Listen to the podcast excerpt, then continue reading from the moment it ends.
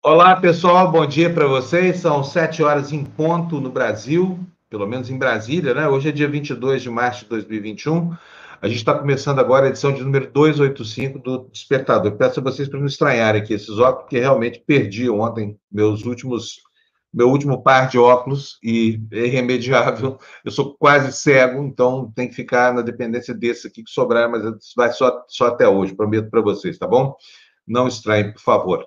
Quero dar bom dia a todo mundo que já está por aqui. André Luiz Araújo, que já começou o dia com textão aí, dizendo obrigado pelo trabalho prestado por vocês da democracia brasileira.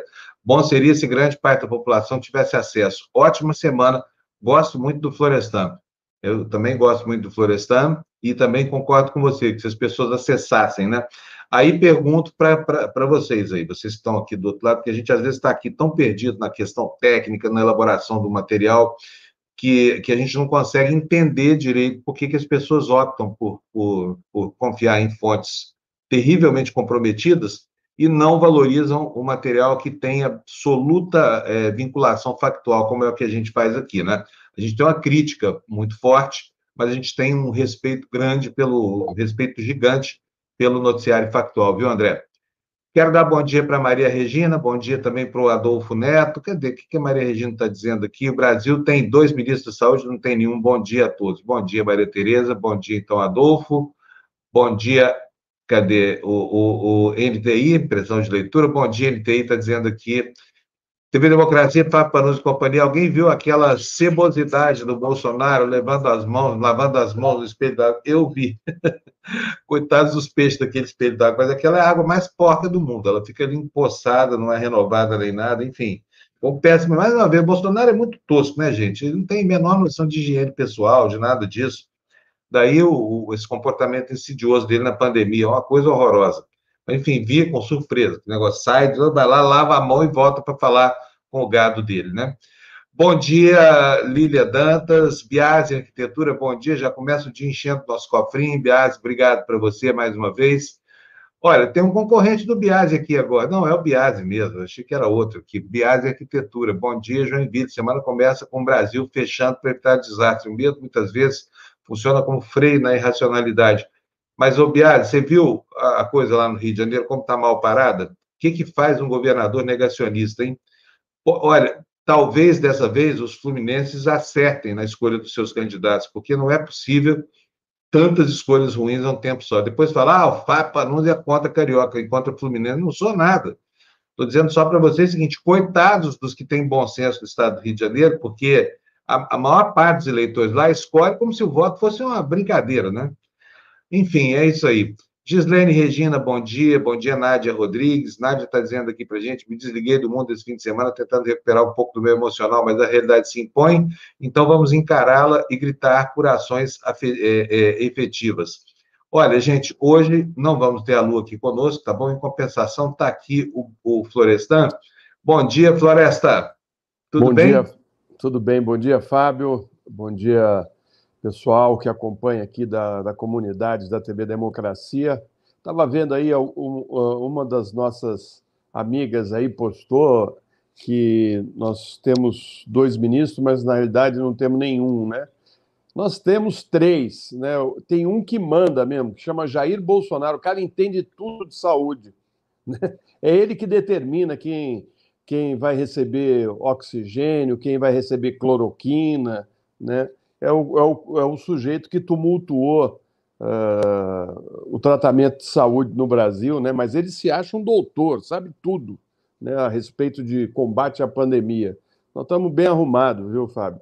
E pela, pelas informações que eu tenho, uh, alguns uh, médicos estão falando já, e cientistas, em 5 mil mortes por dia no Brasil. Quer dizer, é uma calamidade. Olha o que nos aguarda pela frente. Uhum. E o genocida fez aniversário ontem, né? Sabe quantos anos ele fez? Está olhando para ele assim. 666, 666, porque não é possível uma pessoa ser tão velha do ponto de vista é, científico, filosófico, político, né? Então tá lá, a idade da besta, 666. Faltou só um seis aí para completar logo a, a, a marca da, da besta bolsonariana, que coisa é. horrorosa. Fábio, sabe Mas, que você ficou bem com esse óculos aí, viu? Fiquei, Floresta? Ficou mal, não. Ficou mal, não. Ficou uma coisa mais, assim, tropical, entendeu? Se você fizesse até a praia onde você mora aí no fundo... Florestan, você sabe que aqui ordem dá quem pode com quem tem juízo, né? É. Vou colocar a praia aqui já já para vocês. É. O, o, o Floresta, agora foi um fim de semana com menos tensão do que, do que os outros, né? Porque o, o, o, o Pique Ruído lá se limitou a fazer aquela aglomeração no Alvorada, repetir suas ameaças golpistas, mas não passou disso ainda. Agora a semana promete, hein? É, promete. Essa semana promete. Quero saber, Floresta, o que, hum. que vai dar na hora que o Supremo mandar para o caixa-prego essas ações aí do, do genocida, é, sepultando suas pretensões de, de, de, mexer nas medidas de restrição que aqueles que estão hierarquicamente abaixo dele, prefeito, estão nada, né? porque no, prefeito e, e governador não devem obediência hierárquica ao presidente da República, deveriam ter sincronicidade. Mas, enfim, é, o, o, a semana promete, porque na hora que o Supremo resolver reunir para jogar no lixo aquelas teses exóticas do Bolsonaro, o que, que vai acontecer, hein? Sei, rapaz. Vamos ver. Tem também o 31 de março, né? Eles estão prometendo aí ir para a é. rua, fazer manifestação. Né? É uma festa. O Brasil virou realmente um manicômio, né? Um manicômio e está difícil você entender a cabeça das pessoas que ficam ali no WhatsApp acreditando em tudo que leem. Né? Eles realmente capturaram a, a, a, o pensamento, o cérebro das pessoas. Está é, horrível. Né? E aí você tem também uh, gestores batendo cabeça. Aqui em São Paulo, o prefeito Covas, Bruno Covas, toma uma atitude sem conversar com o governador, tumultua todo o planejamento, né? porque você sabe que Uh, eles são do mesmo partido. Então, sentam, fazem uma análise da, da situação, uh, decidem uma ação conjunta, porque a cidade de São Paulo tem quase, a grande São Paulo, uh, o equivalente à população da outra metade do estado. Quer dizer, nós temos na cidade metade da população quase do estado de São Paulo. Né? Chega perto, não tem a mesma coisa, mas chega perto.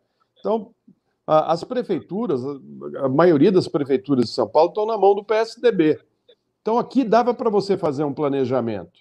São todos quase do mesmo partido ou eh, de partidos coligados ao PSDB. Sentam e fazem um plano né, de, de, de isolamento.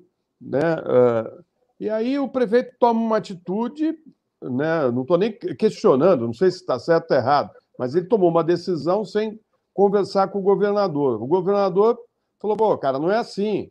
Você dá, dá férias para as pessoas, né? Dá, dá as, férias, as férias não, a, a, os feriados para as, para as pessoas, aí muitas vão para o campo ou vão para a praia. Né? E aí o, o pessoal do litoral está apavorado, pelo amor de Deus, não venha para Santos, não venha para o Guarujá, não temos hospital para colocar ninguém, entendeu? Então, é. Uh, você vê que a coisa está ruim, né? Está horrível. Agora, eu vou falar, Florestan, funcionou. Eu não sei se é as medidas de contenção ou se as pessoas estão tomando um pouco mais de consciência do que devem fazer, mas estava bem menor aqui embaixo o movimento nas praias esse fim de semana, viu? Assim, não tinha praticamente ninguém de é, inteiro, é, pelo a... menos aqui, ó. Na... O feriado vai começar a partir de sexta-feira, Fábio. É, exatamente. Então, mas já tem muita gente. É, é, verdade. Porque, olha, eu já Nós vamos estar tá aqui fiscalizando as praias, viu, Floresta? Eu tenho, uma, eu tenho uma, um, um, amigo que desceu para aí e está lá dentro da casa, porque ele prefere ficar na casa na praia do que na casa de São Paulo. Né? Então, é. assim, uh, você, de uma certa maneira, transfere. Às vezes a pessoa já está contaminada e vai, vai para a praia. Aí chega na praia, a coisa aperta, ele vai para onde? Né? Então, Exatamente. tem que ter um planejamento. Tem que ter um planejamento, tem que ter uma comunicação. Eu acho que o Brasil está pecando, principalmente os governos estaduais, porque o, o, federal esquece, esquece. Ele não faz nada para ajudar. Uh, mas os, os, governos de estado de, deveriam ter feito já há muito tempo uma campanha uh, na televisão, com apoio da Rede Globo, com apoio de quem quiser, entendeu? Mas uma campanha explicando o que está acontecendo, o que, que as pessoas têm que fazer explicando por que, que tem que fazer o isolamento mostrando os hospitais superlotados, pessoas morrendo porque não tem atendimento, né? Porque a pessoa fica ali no WhatsApp e fala, não, isso é mentira, isso é briga política, né? Então, eu conheço vários casos de pessoas que uh, fazem isso, né? Que você conversa com ela, não, não, isso aí é uma briga, o Bolsonaro está tocando correto essa história, está tudo certo, entendeu? Não pode fechar. Então, falta uma campanha nacional explicando, né? Cada estado põe lá essa propaganda no, no, na, na, na, nas emissoras, na imprensa, sei lá, onde, onde quiser. Né? Nós aqui da TV Democracia colocamos no ar, com certeza. Se fizer uma campanha, nós vamos colocar no ar. E uh, a distribuição de máscaras, né, Fábio? Que eu, eu falei isso, o Sakamoto agora está falando também a mesma coisa, que o governo, uh, prefeito, as prefeituras deveriam distribuir uh, máscaras com, de qualidade para a população, né, principalmente no, nos metrôs, na periferia, explicar como usa, faz uma campanha na televisão, explica como é que tem que usar, qual máscara tem que usar, sabe? Enquanto a vacina não, não chega, porque o Bolsonaro está distribuindo vacina que a boa parte foi produzida aqui em São Paulo. A vacina que ele falava, né, que ele desprezou, que foi a vacina que foi dada na mãe dele, né? Então, assim, ele desprezou a vacina. Apesar da fraude né, na carteira de vacinação da mãe, né, Floresta? Ele, Tentaram ele, botar ele é uma mentira ambulante, né? Esse cara é uma mentira ambulante, é uma coisa absurda. É absurdo você imaginar que tem gente seguindo esse sujeito. É um absurdo. Ele e, e o clã dele. Né? E é um absurdo maior ainda. E para mim isso é, é, é, é o fim de linha, é ver as nossas gloriosas forças armadas marchando ao lado desse sujeito que já provocou a morte de quase 300 mil pessoas. Não foi ele, mas ele ajudou muito né, nesse, nesse número, porque ele acha que não tem que usar máscara, não tem que fazer isolamento, não tinha que comprar vacina, tome cloroquina em todo mundo. Né? Como é que está Uberlândia hoje? Você, a cidade, a sua cidade, não é Uberlândia, não? É a minha cidade, está tétrica a situação lá o prefeito Adelmo Leão, negacionista de primeira, fez todas as concessões que qualquer pilantra lá da, da pequena empresária, essa coisa chegou no ouvido dele. Então, estabeleceu lá um regime de, de restrições que era a coisa mais furada do mundo, de restrições para ninguém, para ninguém seguir. O resultado está aí, olha. Belândia com uma fila gigantesca de gente, gente morrendo fora de hospital e tudo mais, antecipando o quadro que se instalou no Brasil, né? Obviamente, é resultado de uma política negacionista.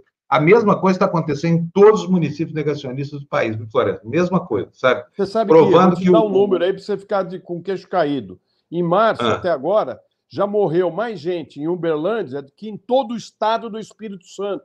Que todo o estado do Espírito Santo. Uma cidade de 700 mil habitantes teve mais mortes que o estado do Espírito Santo.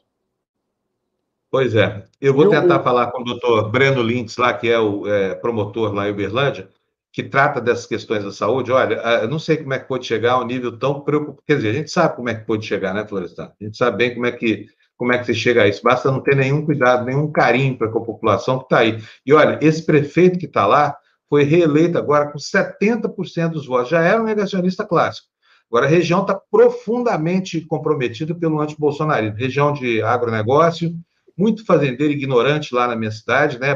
Paralelamente existe um movimento neopentecostal muito, muito é, é, arraigado entre a classe média da cidade. Aí deu o que deu, é isso, a cidade está entregue para as traças lá, né? Tentando com, com um lockdown que não tem nada de ambicioso, conter uma situação que já matou duzentas e tantas pessoas lá, uma coisa horrorosa. Bom, vamos dar uma olhadinha nos jornais, Floresta? Vamos lá. Vamos ver o que tem aqui para nós? É, olha, duas, antes de, de, de, fazer isso, deixa eu citar duas pessoas aqui que eu adorei ver aqui na nossa área de comentário. Uma delas é o brother lá de Brasília, meu super amigo cinegrafista que está aqui, descobriu a TV Democracia. Finalmente, brother, fiquei muito feliz com a sua chegada aqui na nossa área de comentário, viu? Então, volta sempre. De manhãzinha nós estamos todo santo dia aqui. E, bom, é isso. Vamos, vamos nessa? Então, vamos ver as manchetes. Depois eu falo mais aqui do pessoal que está mandando mensagem para a gente. Já somos 527. Gente, olha, hoje eu vou ensinar para vocês um truquezinho que eu aprendi, que eu achei espetacular para transformar isso aqui, essa máscara, em algo quase tão eficiente quanto aquela máscara que todo mundo gosta, que é a N95, que é mais cara. Vão com um truquezinho de nada aqui, é, ela vira uma máscara com uma eficiência muito maior. Não se sabe quanto, porque não foi testada a maneira. De toda maneira, pega a sua máscara aí que você vai aprender um jeito de amarrar aqui os lacinhos, que ela vai ficar muito, mais, muito melhor. Você vai se sentir muito mais seguro, além de ajudar a não, a não é, embaçar os óculos, viu, Florestan? Você vai ver que truquezinho legal. Isso aqui, uma amiga minha. É, o problema, internet, o problema você precisa ver a capacidade de filtragem uh, da máscara, entendeu? Porque elas têm uma graduação diferente. A N95 ela é muito segura no sentido de não passar nada. Né? Uh, tem até é. uma maneira de você verificar a qualidade da máscara colocando contra o sol. Enfim, tem lá os esquemas para você perceber. Eu não sei que, que, que, máscara é essa. É pano comum? é, uma, é uma máscara qualquer, essa máscara descartável que a gente compra na farmácia. Mas o, o fato é o seguinte: quando você bota essa. Deixa eu tirar meu fone aqui um minutinho. Quando você bota essa, essa máscara do rosto, ela fica aqui de lado, olha, ela, ela tem uma, uma saída de ar que permite que o ar saia por aqui. E junto com eles perdigotos, essa coisa toda, esse o vírus. Você está gerando contaminação. Ao mesmo tempo, quando inspira, também você respira o ar que entra por essa parte aqui. Vou botar de novo meu fone aqui, vou ensinar logo para vocês isso, porque não custa nada. Pega aí a sua máscara, você vai ver que é facinho, olha. Pega aqui os dois elásticos dela, junta, né? Aqui você vai fazer um nozinho simples, tá? Olha só, faz um nozinho aqui. Difícil aqui. O cara, quando não tem coordenação motora, fica tudo mais complicado. Mas, enfim, fez o nozinho, amarra ele bem na parte de baixo aqui do, do, do, do elástico, olha, para que você sobre para que você sobe bastante elástico aqui, senão fica apertando sua orelha, fica desconfortável. Faz a mesma coisa do outro lado, né? Ó, facinho, facinho. Um segundinho aqui, que eu, eu sou um cara mais descoordenado que a média, então tudo é mais difícil para mim. Então, vamos lá. Você fez assim, o que, que vai acontecer? As laterais da máscara ficam aqui, olha, elas ficam, elas ficam é, apertadas pelo elástico dobrado e vai ficar assim, olha. Quer ver só que coisa bacana? Eu estou colocando ao contrário aqui. Colocou numa orelha, colocou na outra orelha. Olha só o que, que acontece. Ó. Vamos ver que os meus óculos não vão ficar nem embaçados nem nada, mas a máscara fecha aqui a lateral, então você fica muito mais protegido. Tá vendo só coisa interessante, Floresta? É, Pode fazer, porque dizem os, os médicos que isso aqui aumenta e muito a eficiência da máscara, tá? Aí você se protege mais e você também protege os E adicionalmente seus óculos não tem problema nenhum aí, ó. Estou respirando, os meus não estão embaçados, tá vendo? Só isso, mais nada. Se você não tiver dinheiro para comprar em 95 ou não achar por aí, usa essa mais. Estou parecendo um Bolsonaro aqui, né, gente? Eu confesso para vocês que aqui no isolamento, máscara é tão rápido que nunca tem gente aqui que eu me atrapalho. Mas é isso. Aprenderam? Usem desse jeito, tá? Melhora muito a sua proteção. Vamos nessa, Floresta? Vamos, vamos. vamos mostrar os jornais? Vamos lá, vamos gente. Lá. Jornal na tela, por favor, Fernandão. Aliás, bom dia, Fernando. Está aí, manchetes da Folha de São Paulo, que eu vou uh, trazer mais para perto de mim aqui, senão não consigo ler. Maioria acha Lula culpado, candidatura divide o eleitor. Aprovação da atuação de Moro na Lava Jato desaba de 62% em 2016 para 45%. Nisso aí, o que me chama a atenção é justamente o Moro ainda manter esse nível de aprovação acho que os brasileiros ainda não entenderam, viu, que, quem foi Sérgio Moro. Né? É verdade. E, é verdade. Olha, na Folha de São Paulo, outros destaques: banqueiros e economistas cobram ação contra a Covid. É, reportagem fala sobre a carta aberta de mais de 500 economistas, banqueiros e empresários, dizendo que a crise não será sanada sem uma ação competente do governo federal contra a Covid. Outros destaques: aí embaixo, 40% das doses prometidas têm entradas no país. Saúde libera uso de vacinas reservadas para a segunda aplicação, medida que eu acho que é absolutamente coerente com a urgência do momento. Depois, lá em cima, à direita, 67% prevêem mais corrupção, recorde sob Bolsonaro. E aí, o último destaque na entrevista da segunda, a Beatriz Bracher e a, a, a Mari Stockler estão dizendo aí que punir deputado assediador fará avançar a civilização. É, é incrível. Se esse caso desse sujeito acabar sem nada de punição, vai ser terrível, hein, gente? Fernando, bota para nós. O, ele está preocupado, o, ele está tentando salvar o Pazuelo.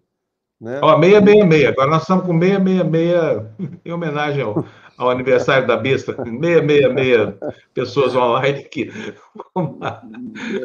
Ele está doido para arrumar um ministério para o Pazuelo, para ele ter fórum privilegiado, porque ele sabe que o, o Pazuello, sem uma, um, um cargo de ministro, ele vai para a justiça comum e vai ter que se explicar, né? Ele sai da, da área do Supremo, onde o Bolsonaro pode fazer pressão, né? Ali é mais fácil, tá? Do lado da, da do palácio, né? Do, do Planalto.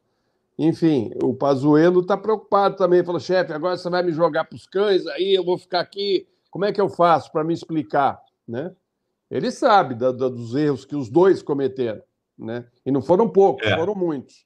Então, isso indica. O Bolsonaro está preocupado, Fábio. Ele está muito preocupado. Né? E, e, então, vamos aguardar para ver os movimentos que ele vai fazer, né? É, eu, é, essa preocupação com o Pazuello reflete a preocupação com ele mesmo, né, Floresta? Lógico. Porque ele sai, como eu falo aqui todo dia, saiu do poder, Bolsonaro vai direto para Papuda ou para Bangu 8. Não sei onde ele vai passar a eternidade dele. Mas não, não, não fica um criminoso desse tipo, não ficará solto nem no Brasil, nem em lugar nenhum do mundo. Bolsonaro jamais vai ter sossego, porque o, o, o presente dele está construindo para ele um passado pernicioso no é. futuro, o Bolsonaro será só um genocida que foi muito contundentemente um, um, um, aceitou muito de maneira muito contundente o papel de militar que abre guerra contra seu próprio povo, matando aos milhares, né? um povo indefeso, desarmado, e ele usando a Covid como arma biológica. É o que está acontecendo hoje no país. O que, que o Luiz Henrique está dizendo aqui? Vocês estão citando o Bernardo porque não conhece o prefeito Coronel Fabriciano, leste Minas Gerais, tem o prefeito médico negacionista, Marcos Vinícius Pizarro. O, Pizarro é o sobrenome dele, é um bom sobrenome para um negacionista, hein, Floresta? Viu, Luiz? É isso mesmo, o cara chama Marcos Bizarro, tá explicado, ainda por cima do PSDB, né? que mais? Põe aí na tela, gente. Vocês tiram, não leio, não consigo ler. Cadê a mensagem? Obrigado, Fernando. Aqui está tudo liberado desde o início. Deus o livre. Deus livre. Aí, nesse caso, quem planta vento, né, colhe essa indigente taxa de, de mortalidade que a gente está vendo aí. Bom, vamos lá, Fernando, põe para a gente mais jornal, depois você atualiza, Fernando, seu PPT aí, porque eu dei uma, uma mexida, tá bom? Está aí agora a manchete do jornal O Globo, do, do, do Rio de Janeiro, eu vou aproximar aqui para poder ler, porque com esses óculos de sol aqui não estou enxergando nada. Rio terá feriado de 10 dias para conter avanço da pandemia. Escolas serão fechadas, mas a Prefeitura e o Estado não chegam a acordo sobre demais restrições. Por quê?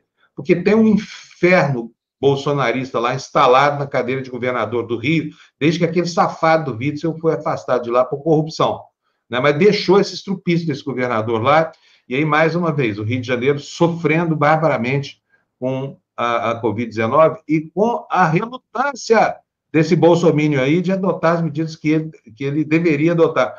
Calma, gente, calma. Tá no futuro, isso tudo vai ser resolvido. O futuro nosso vai ser uma maravilha. O diabo é chegar até o futuro, chegar vivo até o futuro, porque lá tenho certeza, a refrega vai ser boa, viu? Vamos lá, Fernando, põe na tela para gente jornais, por favor. Jornal Globo ainda, destaques do Jornal Globo, estão aí no, no centro da tela. América Latina tem um terço das mortes e apenas 6% dos vacinados do planeta. Está entendendo o que está acontecendo por aqui, amigão? Segundo destaque do jornal o Globo, economistas pressionam o governo em carta. E o terceiro destaque, Bolsonaro pode indicar quatro nomes ao Superior Tribunal de Justiça. Credo! Queira Deus que não consiga. Agora vamos para a capa do jornal. Qual é o próximo aí, Fernando? Próximo é o Jornal Estado de São Paulo. O Jornal Estado de São Paulo traz na sua manchete aí, como você está vendo, empresários se unem em ofensiva por renda baixa. O Estadão é engraçado, né? As teses liberais do Estadão suplantam qualquer coisa. E, e, e, e ali embaixo você vê uma montagem interessante, uma foto interessante a partir do Abapuru, da Tarsila. Bem é. legal é. essa criação aí, né? É. É, tá, empresários se unem em ofensiva por renda básica é a manchete principal. Não diz respeito àquela carta que vocês estão esperando que a gente fale sobre ela, dos, dos banqueiros e economistas contra a, a, a pasmaceira da Covid. E o Jornal Estadão destaca também algumas outros assuntos que eu coloquei aí do lado, no centro da página, mais ao lado direito.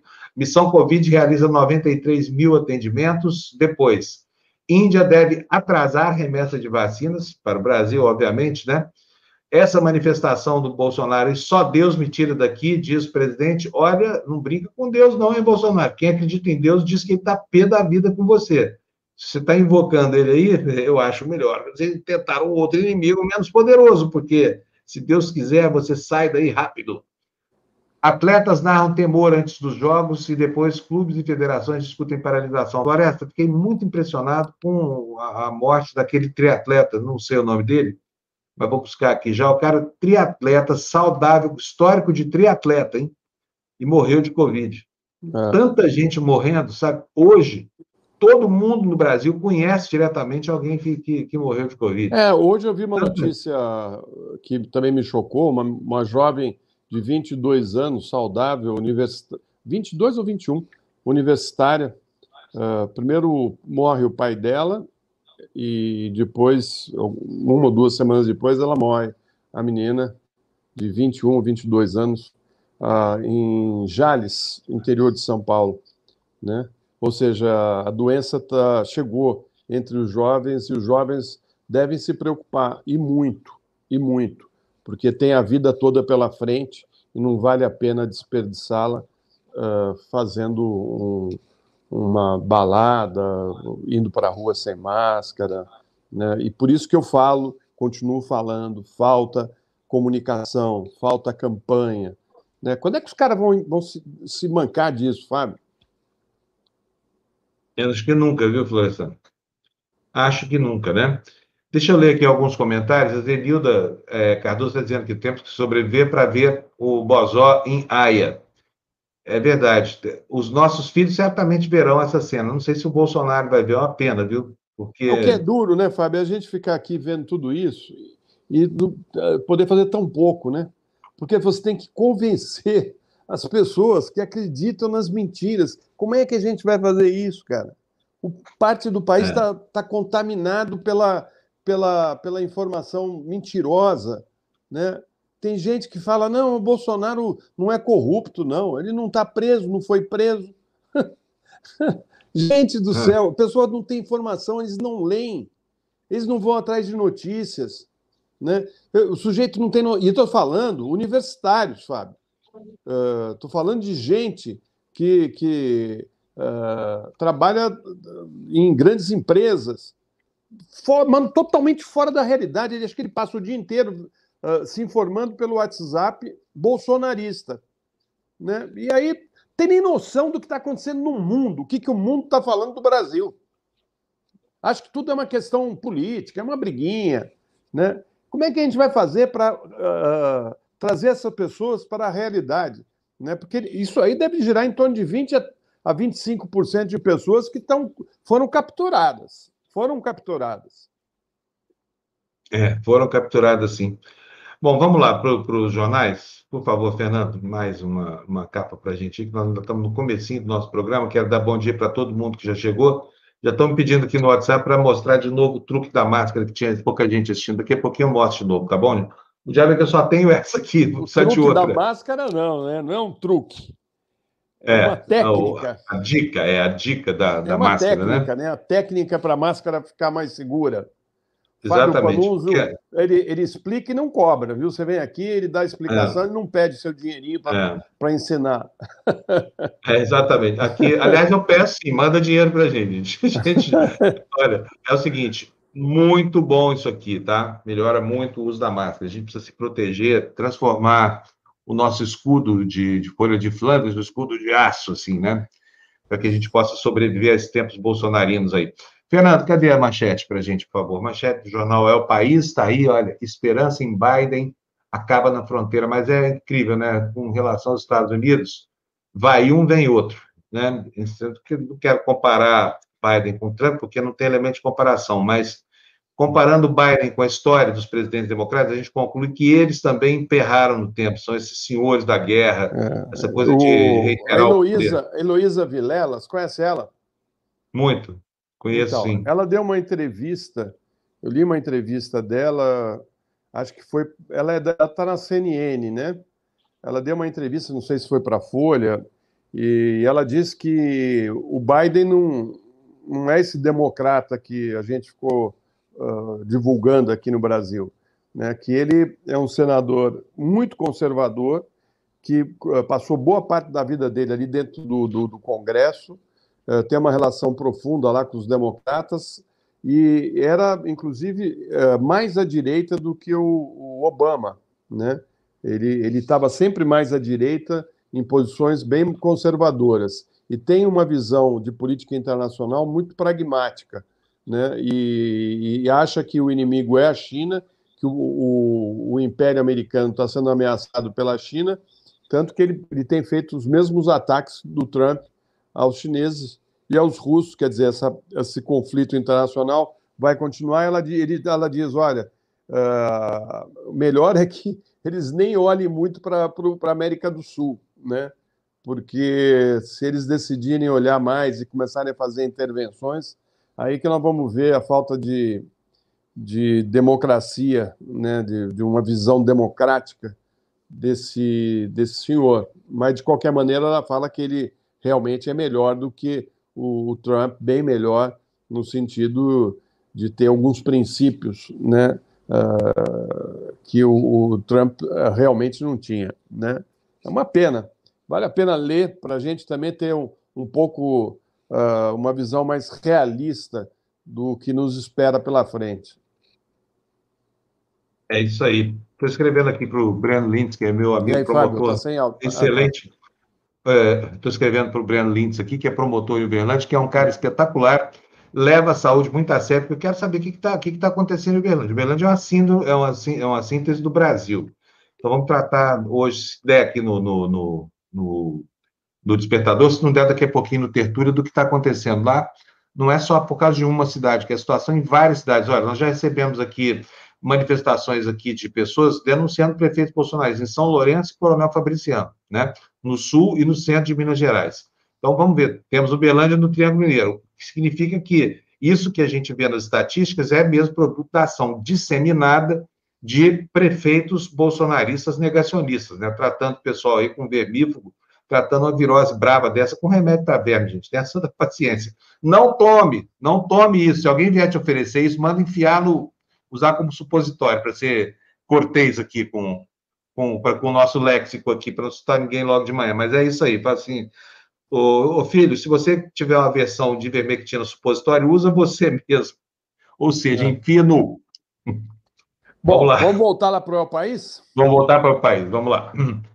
Olha aí, ó. Esperança em Biden acaba na fronteira, primeiro destaque. Segundo destaque, economistas pedem lockdown contra falso dilema entre salvar vidas e desempenho econômico. Já já vamos falar disso. E depois, fiasco na distribuição da vacina AstraZeneca compromete a estratégia da União Europeia. A coisa está feia lá na Europa, onde a racionalidade impera. Imagina é. aqui, onde a, a boçalidade impera. É, a Alemanha né, parece que teve manifestação né, pela, pelo, contra o isolamento. Não sei se você ficou sabendo. Tem negacionistas lá também. O, Tem muito. Gente, é. Olha, a Cecília Spatz está me mandando aqui uma mensagem dizendo o seguinte: olha, bom dia que está a caixinha mágica. Caixinha mágica é um teste rápido, né? Que o ministro da Saúde, Jens Spahn, está apostando para controlar a Covid-19. Dentro dela há cinco testes, custa 25 euros cada caixa, cada pessoa só pode comprar uma, já que não há é, esses testes suficientes para todos. O ministro já está encurralado, já que o marido dele está sendo investigado pela promotoria pública por envolvimento na fabricação ilegal de máscaras. Vacinação aqui, segundo a Cecília Spatz, aqui é lá na Alemanha, né? continua se arrastando igual a tartaruga e os casos de infecções têm aumentado assustadoramente, está tenso. Diz a Cecília Spatz aqui pelo WhatsApp que hoje os governadores terão um novo encontro virtual com a Merkel, mas já se fala em um prolongamento do lockdown até o meio de abril. Imagina isso, hein?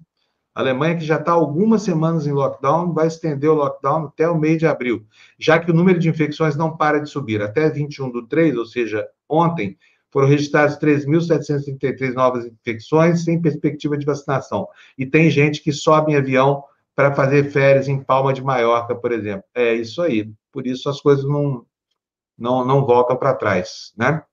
Por isso as coisas não voltam aos trilhos. Bom, Fernando, já atualizou seu despertador? Se atualizou, vamos começar o noticiário, por favor? Pode botar na tela para a gente. Olha, essa é a notícia, né? Uma, uma, enfim, o descalabro chegou a, a, tal ponto que agora nós temos banqueiro pedindo lockdown no Brasil.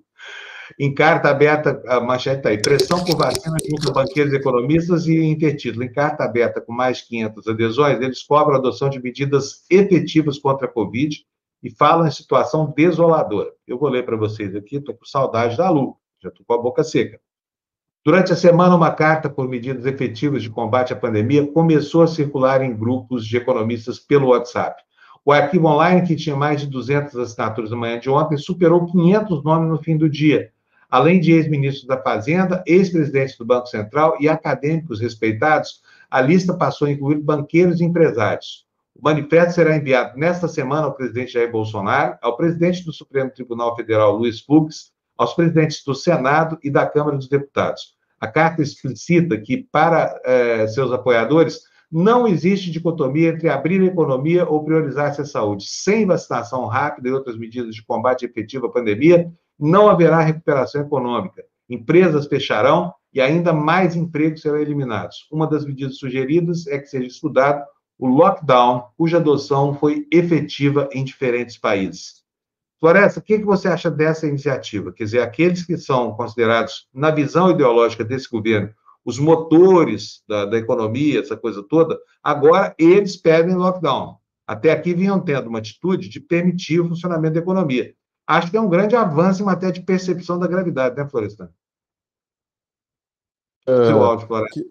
Aí, agora tá é, bom. Agora é, a perce percepção, inclusive, que está uh, ah, num, num, levantamento feito pelo, pelo. Não sei se foi o Valor ou a Globo, o, o G1, de que o mercado está prevendo um crescimento pífio do Brasil em 2022. É, as ações do governo brasileiro foram tão erradas que o Brasil vai ter o pior desempenho econômico do planeta, né?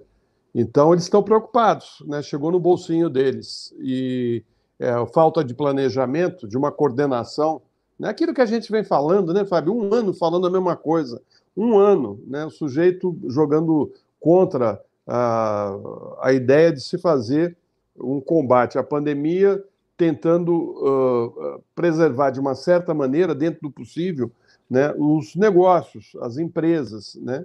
Então, uh, tem muita gente aí que uh, no começo achou que ah, tá, vamos lá, vamos em frente.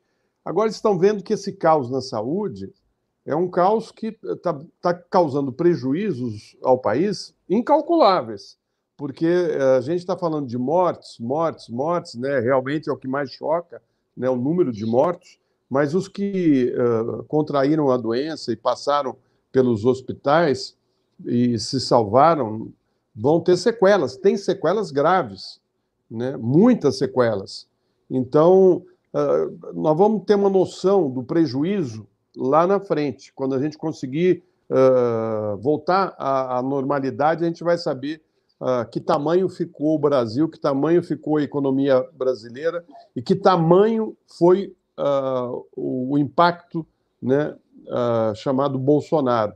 Qual o impacto negativo desse sujeito que é um desgoverno, né, porque ele não tem projeto para nada, ele distribuiu militar para tudo quanto é lado, e gente que só quer saber de ganhar um saláriozinho, o que ele mandar fazer, eles fazem, nem questionam, ninguém questiona. Está tudo certo, vamos em frente. Né? Pazuello não questionava nada. Né? Ele fazia exatamente aquilo que o Bolsonaro falava para ele fazer. E tem, e tem, é. tem várias prefeituras aí, né, Fábio, uh, com kit ilusão. Né?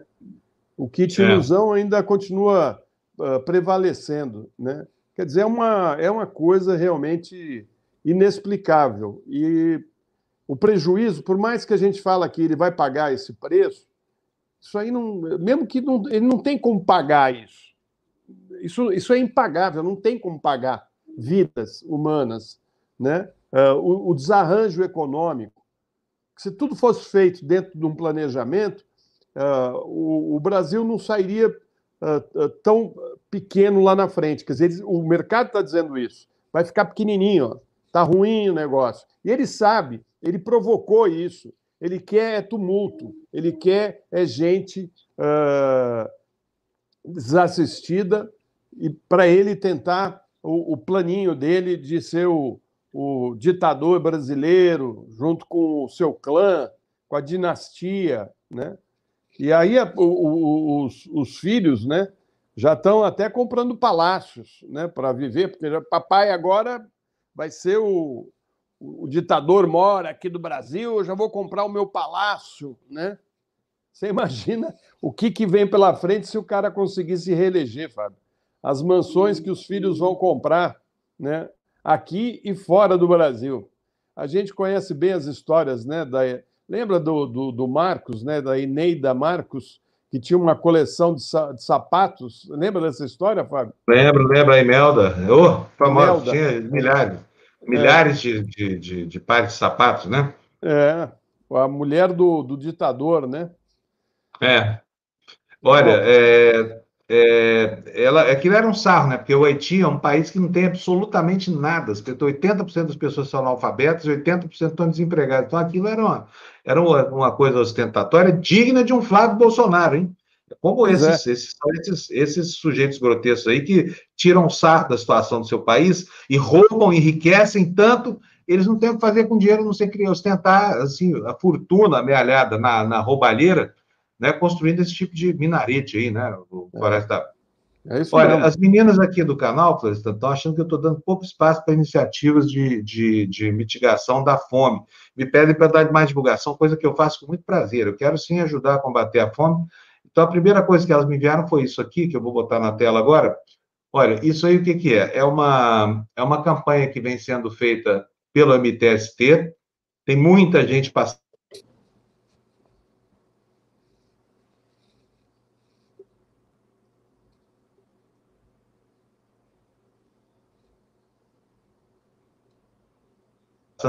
Minha internet já vai voltar, tá aqui, ó, voltou a internet aqui.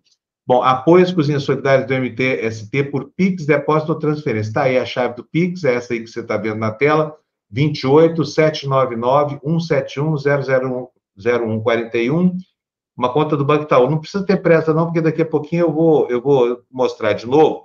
Pega uma caneta, um pedaço de papel para você poder anotar e contribuir lá com o pessoal do MTST. Tem muita gente precisando desse tipo de ação aí. E Ô, peço Fábio. às meninas... Oi, Floresta.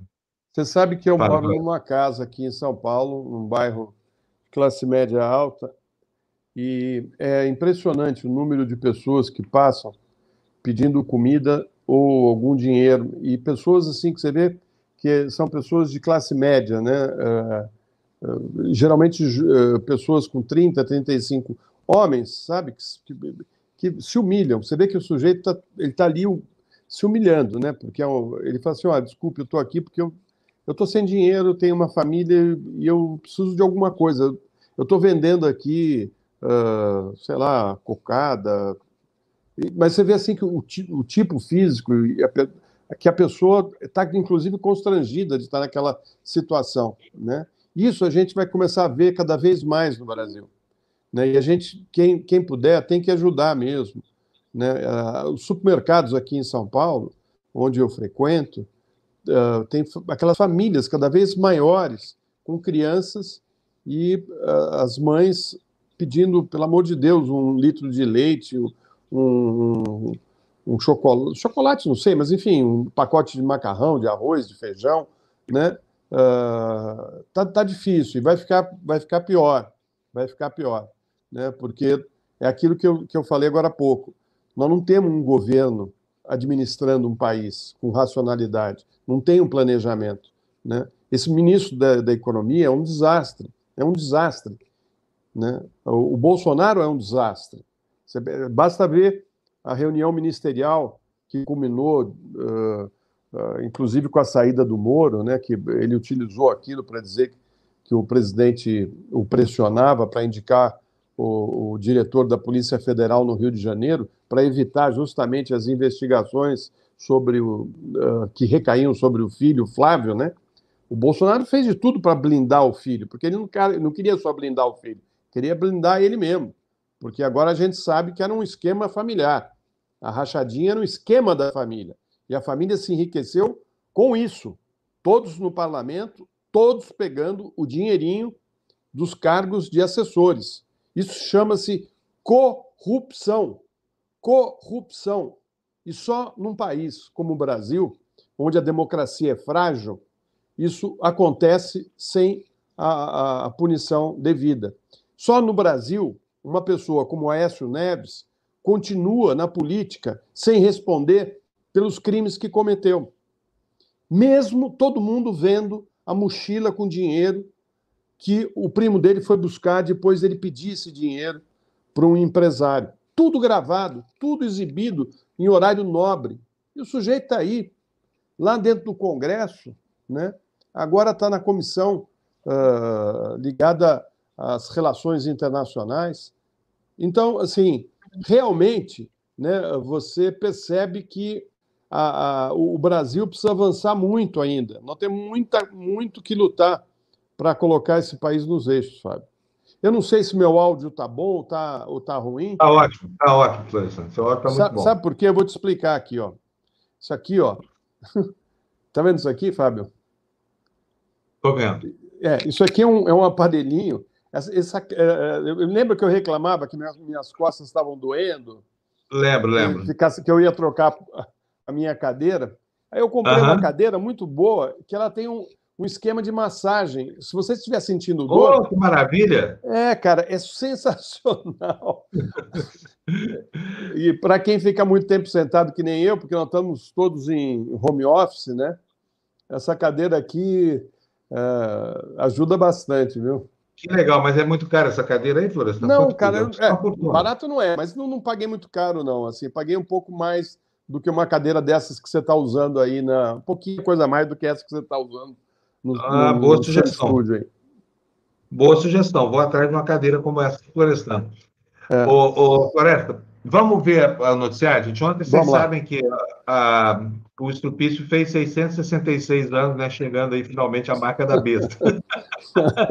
Sacanagem minha, não fez 666, não. Até porque se, se a cronologia bolsonariana fizesse jus, que se a idade do Bolsonaro fizesse jus à sua mentalidade, ele teria que ter nascido 6.600 anos atrás, não era 666, é. né, Floresta? É. Ele, é uma, ele é uma craca pré-histórica. É. Você gostou do é. texto que eu escrevi a respeito do Bolsonaro, lá, que foi publicado no 247, não? Gostei muito, Floresta. Aliás, eu vou recomendar, que vou colocar até o link aqui o, o, o Florestan, nos fins de semana, tem uns momentos de, de, alta, de alta inspiração. Não, mas foi na sexta, né, que você publicou aquele texto? Foi na sexta tarde, é. é foi na sexta. É. Eu vou colocar aqui para vocês a, a, a, URL aqui na área de comentários, para que vocês leiam lá. O Florestan é excelente escritor, viu, gente? Você quer falar alguma coisa sobre o seu texto, Floresta? Não, não, eu estava aqui no texto, eu vou lembrando né, o, o perfil desse, desse sujeito, do Bolsonaro. Aliás, a gente deve, durante essa semana aqui no, no, no Despertador, entrevistar um psicanalista para explicar para a gente uh, os traços de desvios do Bolsonaro, né, que não são poucos. Eu, le eu, lembro até no texto aí que ele, uh, quando foi lá conversar com os parlamentares do PSL, para ir para o PSL e ter um, um, uma legenda para sair candidato, ele foi no jantar e no meio do jantar, ele, ao invés de, de comer o que estava sendo servido, ele tira um, um, pacotinho com um sanduíche e come o sanduíche que ele trouxe de casa, porque ele disse é. que ele tinha medo de ser envenenado. Né? E mais, ele não toma água dessas de garrafinha, quando ele está na rua, em campanhas, ele só toma da torneira. Ele vai numa torneira e toma água da torneira, porque ele acha que essa garrafinha pode estar envenenada e alguém quer matar ele ele dorme com um revólver embaixo do, do travesseiro, né? Ou seja, ele, ele se sente uma pessoa perseguida. Ele tem, ele tem características complicadas, né? É, é, ele não lê as notícias, ele não lê notícia, não quer saber de notícia, não lê, talvez por dificuldade de compreensão de texto, né? Porque ele, tem uma, ele, ele é limitado, né? Ele tem uma visão limitada uh, do, do mundo, né? Tanto que Uh, ele age só em função dele e dos filhos. É, o tempo todo, ele, a única preocupação dele é ele e os filhotes. Né? o resto se dane. Aí não é com ele, entendeu? E é assim que ele está governando o país. É esse tipo que está no comando do país. Né? Que, que... É, agora, Floresta, eu, se fosse ele, ficava mesmo preocupado, porque, afinal de contas, ele enfiou os filhos na vida criminosa que eles têm. Né? Quatro filhos, homens, quatro investigados. O outro mal saiu da puberdade, já está lá sendo investigado também por causa de malfeitoria. Quer dizer, é uma família muito mal acostumada a, a, a, respeitar certos limites assim, impostos pelo Código Penal, né? Nas suas ações. Olha, tá chegando a hora aqui, é o seguinte, são 7h50, daqui 10 minutinhos eu vou ensinar para você. Já tem até uma outra máscara aqui que eu, que eu consegui aqui nos meus, no meu baú, para a gente fazer de novo a, a, o negócio da, do, do, nozinho aqui, tá bom? Vamos lá, meninos, notícia na tela, vamos ver o que, que o Monstro fez hoje, comemoração ontem lá do seu aniversário, tá aí a manchete da, da Folha de São Paulo, ele mostra a foto aí agora, só que o Monstro agora aparece de máscara, né? Aí, ó, ele com a dona. Aliás, está sumida a primeira dama, será que ela está gastando os 89 mil do Queiroz? Porque não tem aparecido mais lugar nenhum. É. Tá aí, olha, o Bolsonaro, essa frase aí na manchete deveria estar entre, entre aspas, né? Estão esticando a corda. Afirma Bolsonaro, mandatário que completou os 666 anos, volta a promover aglomeração e repete que ninguém eu vou, ninguém vai me acusar jamais de ter dado notícia falsa. O aniversário dele é de 66 anos de idade, agora de mentalidade poderia sim estar fazendo 666 anos, tá? Marca do Piqui Ruído, 666, o número do Piqui. Brasília, no pior momento da pandemia de Covid-19 no Brasil, o presidente Jair Bolsonaro, sem partido, comemorou seu aniversário de 660, opa, 66 anos neste domingo 21, com centenas de apoiadores aglomerados que cantaram parabéns e cortaram um bolo para ele em frente ao Palácio da Alvorada. Em um discurso aos apoiadores, Bolsonaro afirmou que tiranos estão cercando a liberdade, estão cerceando a liberdade das pessoas, e voltou a dizer que elas podem contar com as Forças Armadas pela defesa da democracia e da liberdade. Abre aspas aí. Alguns tiranetes ou tiranos tomem a liberdade de muitos de vocês. Pode ter certeza, o nosso exército é verde-oliva e, e é vocês também. Contem com as Forças Armadas pela democracia e pela liberdade, disse ele. Estão esticando a corda faço qualquer coisa pelo meu povo. Esse qualquer coisa é o que está na nossa Constituição, nossa democracia e nosso direito de ir e vir. Ou seja, está de novo chamando aí o golpe. Esse golpista miserável que é esse Bolsonaro aí, o monstro piqui ruído, está querendo aprontar com a gente, só que não vai ser fácil para ele não, viu, Floresta? Porque nós vamos azucrinar a vida desse golpista descompromissado da democracia, não é não? Tá Bolsonaro, eu vou falar, eu vou falar só mais uma coisa, Floresta. Prestem atenção ao andar do calendário. Está tudo convergindo, inclusive o cronograma dessas ações supremas para o dia 31 de março. Por que será? Faltam oito dias. Vai ser na terça-feira da semana que vem. O que, que vai acontecer na próxima terça-feira, Florestan? É, o aniversário da Revolução, né? não, não do golpe, mas eles chamam de Revolução. Né? Mó golpe. É, um golpe de Estado, daqueles bem de, de, República das Bananas, né? E é. ficaram no poder 20 anos, né? 20 anos mamando e destruindo o país, com gênios, né? Uh, com grandes estadistas, né? O, nós temos, tivemos o Castelo Branco, depois o Costa Silva. O Castelo era melhorzinho. O, o Costa Silva, né? Que uh, uh, era virou piada, né? Tinham várias piadas, né? Tinha uma muito boa, não sei se eu posso contar aqui, Fábio, da, da, da que ele estava, foi viajar para Londres e estava lá na, na carruagem com a rainha Elizabeth. Aliás, o contrário. É, não, foi isso mesmo. Ele estava lá com a Elizabeth e tal, e o cavalo da charrete lá, da charrete não, da, da carruagem, né? Uh, o cavalo faz as necessidades dele andando, né? E a rainha pede desculpas, né? Pelo que tinha acontecido e tal, né? Aí ele falou, não, fica tranquilo, eu, eu, eu no começo achei que era o cavalo, não a senhora.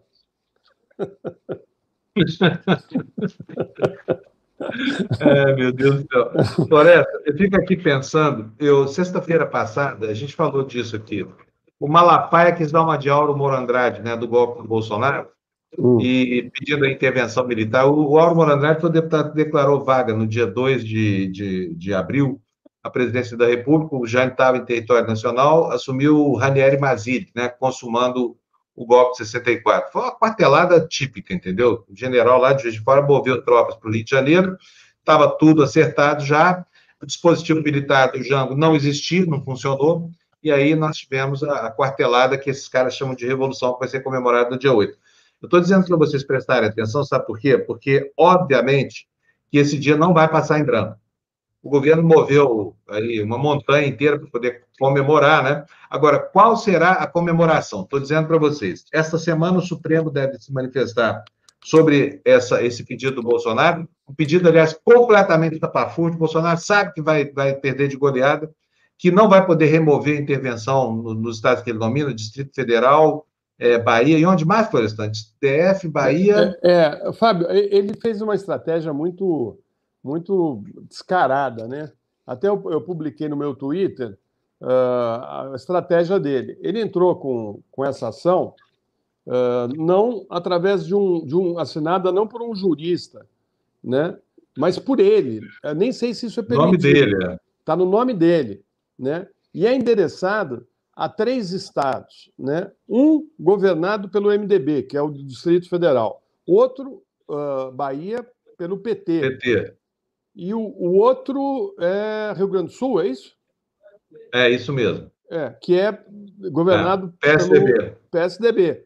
Né? Por quê? Porque ele vai dizer para as pessoas o seguinte: ó, tá aqui, eu entrei no Supremo, né, pedindo para o Supremo não permitir né, que esses estados decretassem o que ele chama de estado de, de sítio né, e tal, e que, portanto, uh, os governadores e o Supremo é que levaram o país à ruína financeira, econômica. Né? Então, esse, essa, desde que essa pandemia começou, ele está querendo jogar a crise econômica, né, pela, pelo o descaso dele né, na, na, na, no enfrentamento e no planejamento, né, ele, ele tenta jogar no colo dos governadores e do Supremo. Né? Então, acho que esse, nesse plano funesto, uh, acho que não importa né, da, as, a explosão de, de, variantes, né, de, de nada disso. Né? Uh, o cara realmente é um talento para consumar coisas ruins no país, né, Fábio? É impressionante. O cara, é, ele não governa, ele fica o tempo todo atacando uh, o andamento do, da, da, da, das instituições, do, do, da economia, o tempo todo, o tempo todo tensionando, o tempo todo criando problemas. Ele, ele é um problema sem fim, né? E eu acho que aí vale a autocrítica da nossa imprensa, né? Eh, porque eles vivem pedindo autocrítica do PT e tal, mas eles não fizeram até agora a autocrítica de terem, eh, de certa maneira, ajudado a eleger o Bolsonaro. Né? Eh, eles têm que fazer autocrítica, sim, porque o próprio Estado de São Paulo falou que não, não via diferença entre o Haddad e o Bolsonaro. Olha só, não vê diferença entre um professor universitário reconhecido uh, como um grande ministro da economia, uh, um, um, prefeito que foi homenageado em Paris, né, como um dos melhores prefeitos do mundo, né, uh, criou as ciclovias, o transporte pelas, através da, das bicicletas, né, que, que, é, um, é, um, é um caminho que o mundo está fazendo né, para os grandes centros. Né, enfim, comparar com o Bolsonaro né? E agora muitos estão falando, empresários inclusive, né? Pô, que pena que eu não, não anulei o voto ou votei no Bolsonaro, né? Mas a nossa mídia facilitou o caminho desse sujeito, né? Inclusive quando o Bolsonaro não vai, não ia nos debates, né? Ele não ia nos debates, falava que era por conta da recuperação da tal facada, né? Mas ia para as aglomerações ia lá por meio da, da, da, do, do seu seguidores né, fazer campanha. Né? Passava lá o dia inteiro, mas não, ia, não foi no debate da TV Globo, e a TV Globo não fez como outras vezes, né? De colocar, então, o candidato que compareceu para falar, né? Uhum. Enfim, agora eu queria autocrítica, né? Porque realmente entregar o país para esse sujeito, olha o custo disso tudo, olha o custo. É, exatamente. Quem que, é, quem que é que falou agora aqui há pouco? Eu vi um comentário aqui tão engraçado, estou com a minha tela cheia aqui, não estou vendo os comentários. Eu vou ver já aqui, vou tirar aqui a tela cheia. alguém falando sobre é, inteligência de um negócio qualquer aí do tempo do Eurico Gaspar Dutra. O Eurico Gaspar Dutra foi nosso presidente depois da Segunda Guerra Mundial, né? Derrubou Vargas e foi presidente. Mas dizem que ele era muito. Ele foi ministro da guerra do, do Vargas, e quando é. o Vargas saiu, ele foi no, no, no, no vácuo. Foi um, um, presidente pífio, né? Um, era um militar, né? um general. Não, era um é, era marechal. É, é, é, Marechal, Marechal Eurício Gaspar Dutra, é. Marechal. Ele é por causa da Guerra Mundial, né? Da Segunda Guerra Mundial. É, bom, ele foi, foi um general que passou por várias fases. Na revolta da vacina, no começo do século, ele já estava lá na ativa, já, já era um, um, oficial de carreira, mas o que contam sobre ele é que ele era burro feito uma pedra, assim, tipo assim, uma inteligência bolsonariana. Não, não tinha má fé, mas tinha uma burrice indômita. E, e, e ele, entre outras coisas, por que, que alguém estava falando aqui do, do welcome do, do, de um presidente brasileiro que teria que teria descido dos Estados Unidos e por causa de uma faixa não, não desceu do avião. Ah, tá aqui, ó. Achei aqui, ó. O Robson Santiago. Tem outra coisa boa do Costa e Silva. Dizem que ele foi aos Estados Unidos e não quis descer do avião. Quando viu a faixa Welcome, Costa e Silva, disse só desço quando prenderem esse well que quer me comer.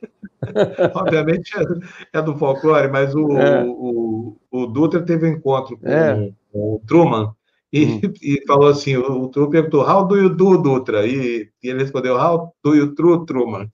Então, coisa do gênero assim. É, pelo menos Gente, não falou eu te amo, né? Porque o, o é. nosso, o nosso capitão só soube falar isso para o. Pro, é, I love you. I love you. Olha é, só. Olha, realmente, esses caras são, são a, a, o fim da, da, do caminho para nós, né? Como é que produz tanta uh, idiotice, né? Uh, você vê, eu estava falando agora do Dutra, né? Falamos do Costa Silva. Aliás, o Costa Silva, ele foi uh, a esposa dele gostava de jogar, né? E, e, fez dívidas. Essa história corre, né? No, no meio, no, entre os jornalistas. E isso aí chegou até a ser publicado. Né, e ela perdeu muito dinheiro. Quem pagou as contas dela, parte das, das dívidas de jogo, foi o doutor Paulo Maluf. Né? Dizem que foi aí que ele começou a sedimentar o caminho dele para ser prefeito biônico, né? porque ele não foi eleito, ele foi indicado, e depois governador. Né? E, então, uh, esse era o, o grupo uh, civil que cercava os militares. Né? Então, por aí você vê, Fábio, que uh, se você pegar a história do Brasil, você vai ver que as nossas gloriosas Forças Armadas uh, realmente ajudaram a preservar a pobreza e a exclusão social no Brasil. Olha, hora então da gente aprender a respirar no país cujo ar é respirar. Estou falando das máscaras aqui, né? Eu mostrei logo na abertura do programa. Eu sei que de cada três pessoas que estão assistindo agora, duas no estado, então vou repetir para vocês, porque é um truquezinho simples Olha, essa máscara aqui é uma máscara legal e tudo mais, é aquela mais baratinha, né? Máscara chinesa, que a gente põe no rosto assim, e aí o que, que acontece? Ela fica. Deixa eu tirar meu fone aqui. Ela fica uma abertura lateral aqui, ela embaça os óculos, porque ela não fecha direito. Então, se você quiser aumentar a eficiência da máscara e tudo mais, super simples. Eu aprendi isso aqui nesse fim de semana, achei genial e estou recomendando. Dá um nozinho, ó, estica o elástico, bota o dedinho aqui no meio, Tá? Faz passar aqui, olha, eu sou meio descoordenado, vou pedir desculpa para vocês, mas enfim, dá o um nozinho, dá o um nozinho. Vocês vão ver o tanto que essa máscara aqui vai ficar mais eficiente de usar, olha. Dá um nozinho bem embaixo aqui no elástico, puxa o máximo que você puder para não ficar bem próximo aqui da, da, da, da, parte de papel da máscara, tá bom? A mesma coisa do, do, do outro lado. Então, você faz o nó, puxa o nó para baixo, deixa ele bem perto da máscara, e aí, meu amigo, olha, é só você botar na sua orelha, né, do jeito que você sempre faz, porque isso aqui vai aumentar a eficiência da sua máscara contra essa praga desse coronavírus. Ó, colocou na orelha, o que, que acontece? Ao pressionar o elástico para fazer esse nozinho, você está fazendo com que a abertura lateral se feche. Agora está difícil acertar o nariz aqui por causa dos óculos. Ó. Com que a abertura lateral se feche, diminuindo a saída livre do ar aqui dos lados. Então, você fica com ela melhor acomodada no rosto e você e você é, se expõe menos ao risco de contaminação direta, expõe outras pessoas também ao risco. Faça que você vai ver que é legal. Adicionalmente, os seus óculos param de embaçar. Já pensou coisa boa andar por aí sem os óculos embaçando? Porque, para mim, a pior coisa são esses óculos embaçando aí. Viu como é fácil, Floresta? Facinho, né? É, é Olha, isso aí. Eu, eu preferi comprar a N95. N95. É, agora, quanto custa a N95? Porque essa máscara custa dois reais, ela é baratinha, essa, essa Ô, Fábio, ela custa um pouco mais caro, mas várias... Mas ela é boa demais, né?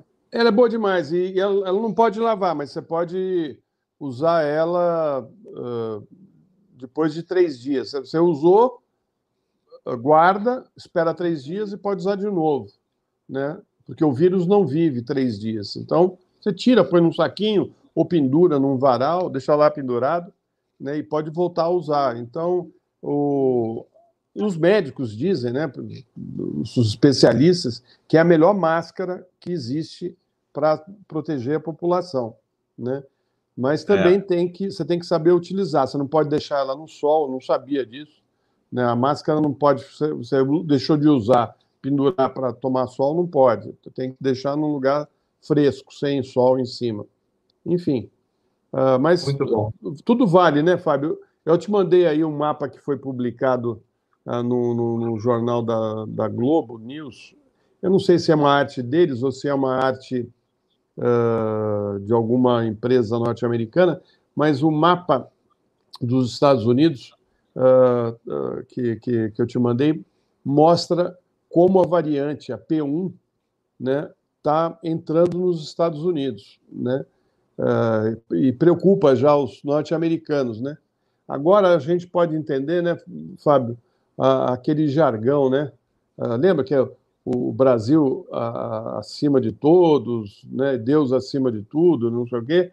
Né? Agora eles podem dizer uh, uh, Brasil acima de todos, né? porque essa variante vai estar acima de todos no planeta. Né? Nós viramos realmente um, um, um centro de, de, produção de variantes do, do, da Covid. Né? E, e é assim que o mundo vê o Brasil hoje. Muito bom. Deixa eu botar aqui o Jamil Chat para dentro, que só vi agora que ele está. Cadê o Jamil? Está aqui, ó. Não sei nem quanto tempo o Jamil está esperando. Bom dia, Jamil, tudo bem?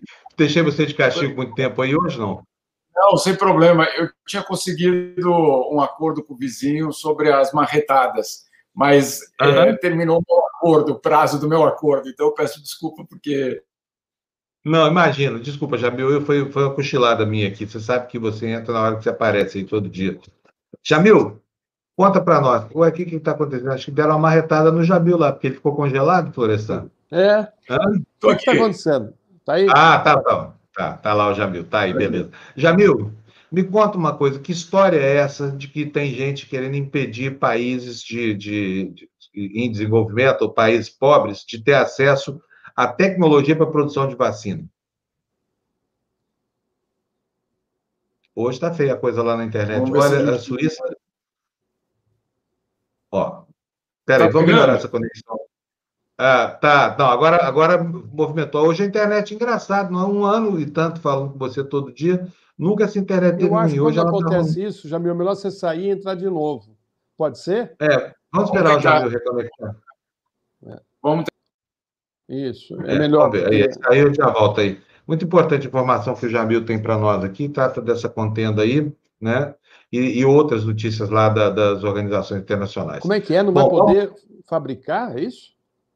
É, está aqui na matéria dele, olha, a reportagem do UOL, eu não queria nem, nem antecipar isso aqui, porque eu queria que o Jamil mesmo desse essa, essa, essa informação. A matéria está dizendo, um rascunho confidencial de uma resolução está sendo negociada no contexto da OMS, revela como países ricos tentam impedir nos bastidores que haja uma obrigação de transferir tecnologia que economias em desenvolvimento possam, para que é, é, economias em desenvolvimento possam produzir vacinas contra a Covid, é o que está dizendo o Jamil Chad aí na matéria que, tá, que ele postou aí. Vamos ver se a gente consegue agora. Não, tá feia a coisa lá hoje. A gente vai conseguir melhorar isso aí, mas agora vamos ver se, se conseguimos. Jamil, aí, aí de volta. Será que melhorou agora?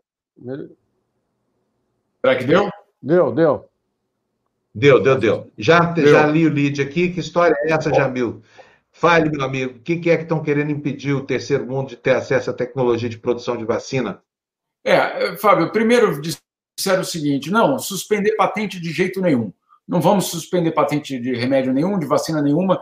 A vacina é nossa e, é, basicamente, essa opção não tem. Aí os países em desenvolvimento vieram com uma segunda opção, inclusive o Brasil fazendo uma, uma, fazendo uma proposta. Olha, em vez de quebrar patente, vamos transferir tecnologia.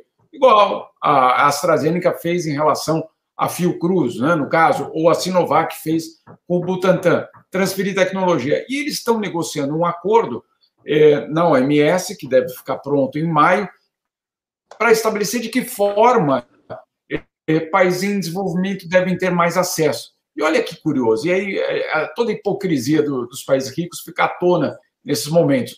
No acordo, é, os países em desenvolvimento sugeriram o seguinte: um trecho, o principal trecho do acordo, dizendo então países ricos se comprometem em transferir tecnologia para que as vacinas possam ser produzidas na América Latina, na África, na Ásia, etc.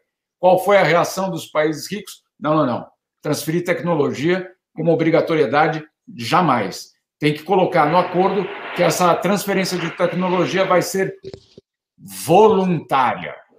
Ou seja, vamos lá, voluntária quer dizer quando eu quiser, pelo preço que eu quiser e se eu quiser. Né? Então, é um acordo que, obviamente, faz água, não tem qualquer tipo de sentido se ele for adiante dessa forma. E aí fica muito claro que nem numa pandemia, nem no momento em que milhões de pessoas estão morrendo, o lucro, o monopólio e, é, basicamente, o capitalismo, né, Florestan, abrem mão dos seus valores. É, é, é eu, eu, sinceramente, acho que é um, é um dos momentos. Não, não, é, não é essa resolução ou, essa, ou essa, esse texto, isso, isso é relevante, mas nesse momento em que nós estamos lutando por vidas, hoje tinha uma matéria, acho que na Folha, falando de uma pessoa que, que, que parecia estar numa guerra, só que sem as bombas. Estamos né? nisso, estamos nisso. 15 mil mortos no Brasil em uma semana. 15 mil mortos no Brasil em uma semana. No mundo, 60 mil mortos em uma semana. Mas os países ricos e a indústria dizendo transferência de tecnologia só se eu quiser.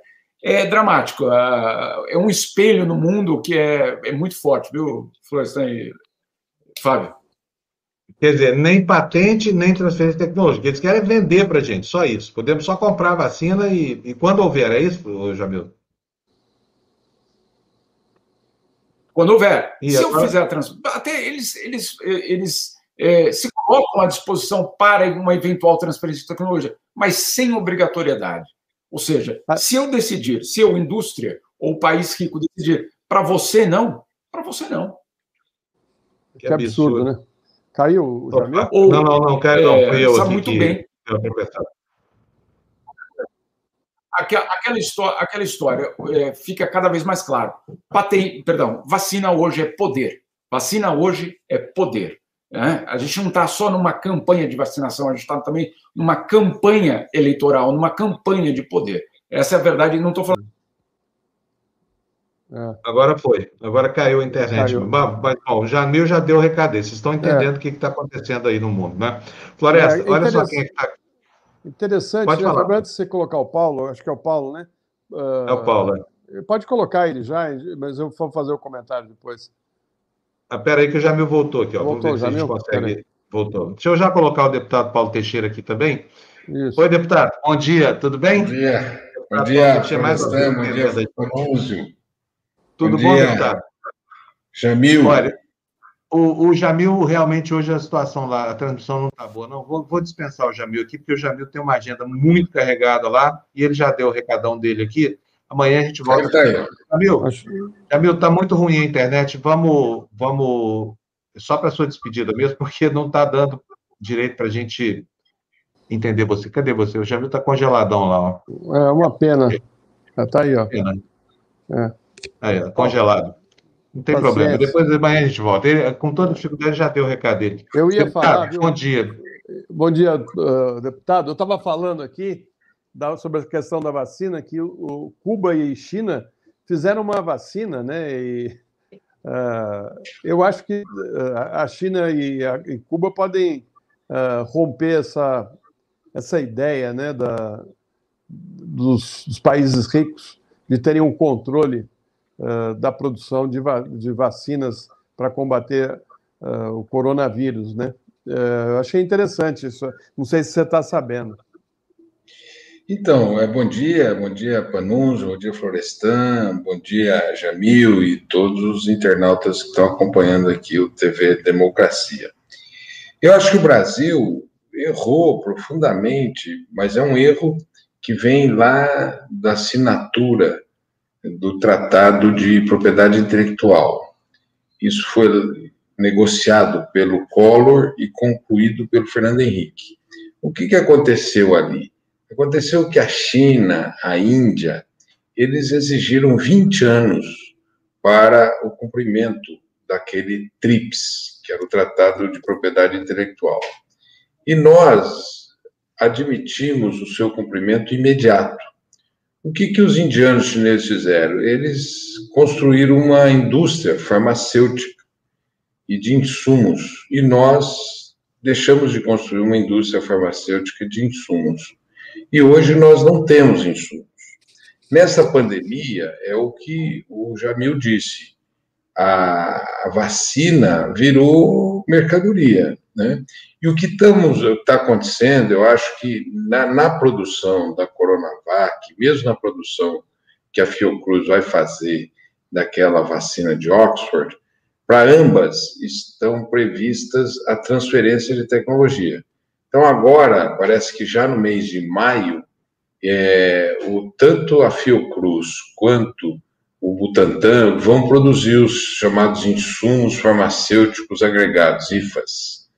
E, é, igualmente, é, eles aumentaram o parque industrial, tanto do Butantan quanto do, da Fiocruz. E, e nós vamos estar em condição de produzir essas, essas vacinas já no Brasil, agora, com transferência de tecnologia.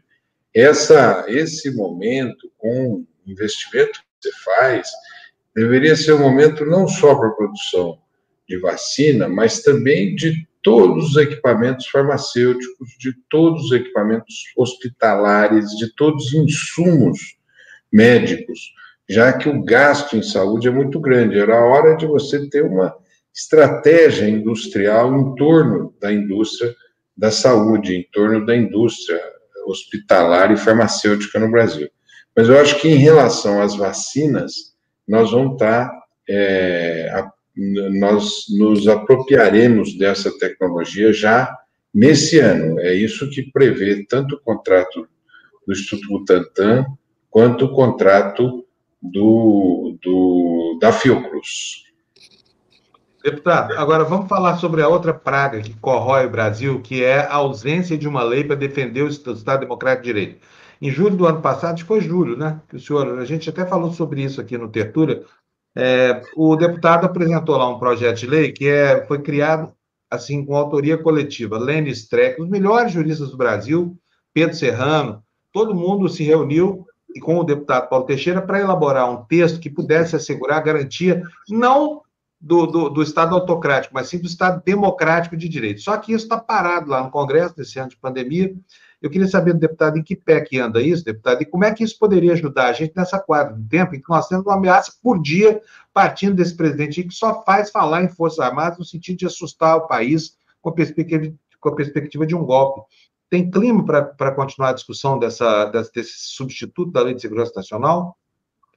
Olha, Fábio, o...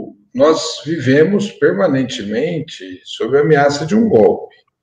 O ano passado, em junho, não fosse o Supremo ter prendido as milícias é, bolsonarianas, não fosse o Supremo ter divulgado o inteiro teor daquela reunião ministerial, que parecia mais a reunião dentro de um bordel, né?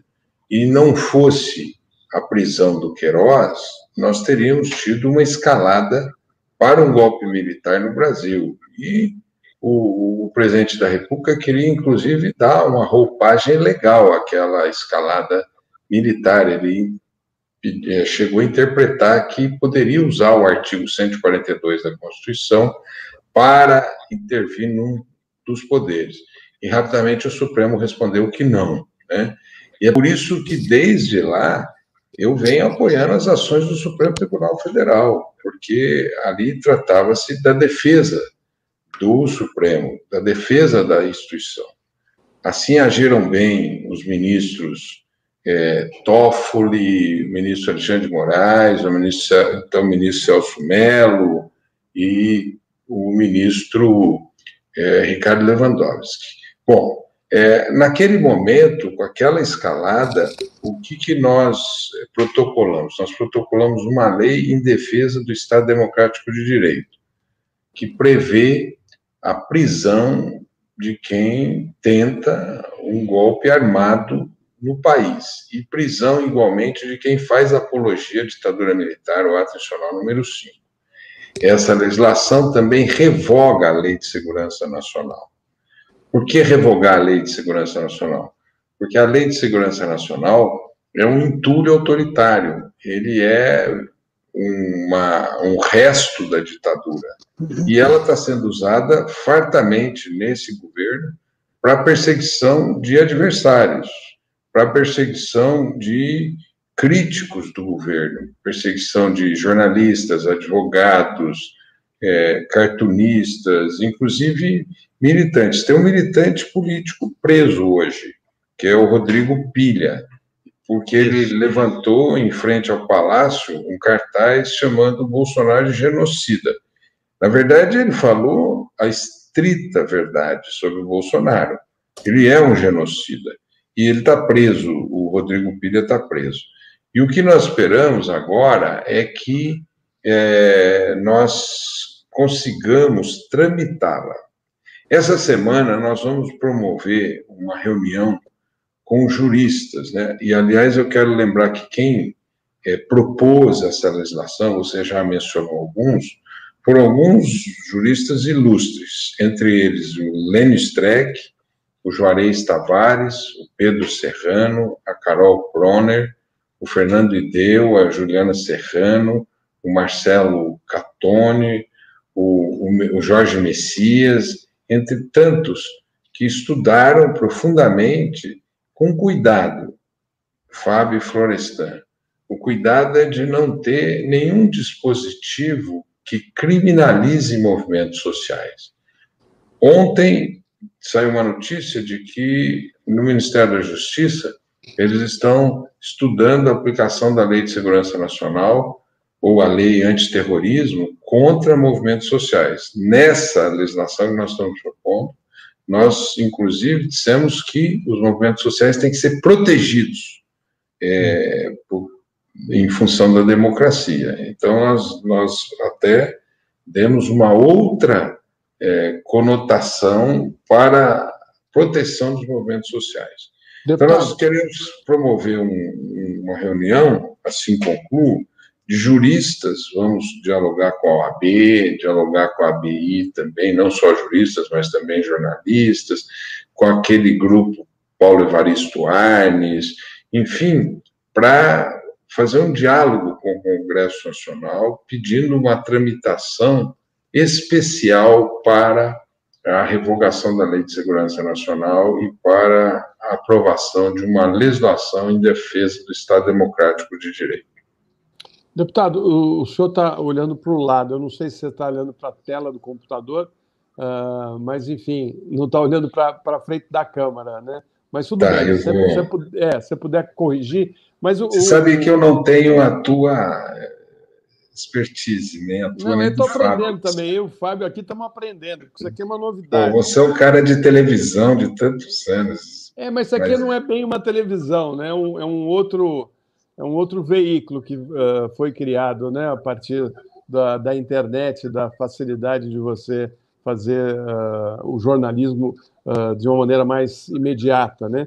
Mas eu queria trazer aqui para o nosso debate a, a, discussão que houve dentro do plenário, porque o que parece é que o, o, nosso plenário, o, dentro do Congresso Nacional, aquela certa postura né, de, de de respeitar o outro, um certo respeito uh, que, enfim, que de, deveria ser mantido dentro do, do Congresso, foi para os ares na, na, na, semana passada, né, quando o Carlos uh, Jordi, né, do, do Rio de Janeiro, do PSL, uh, chamou o senhor de vagabundo, porque o senhor estava criticando o presidente Bolsonaro por chamar ele de genocida, né? Aliás, eu não vejo outro nome para se referir a esse, esse cidadão, mas uh, isso vai ter consequências ou o Arthur Lira colocou panos quentes e vamos em frente?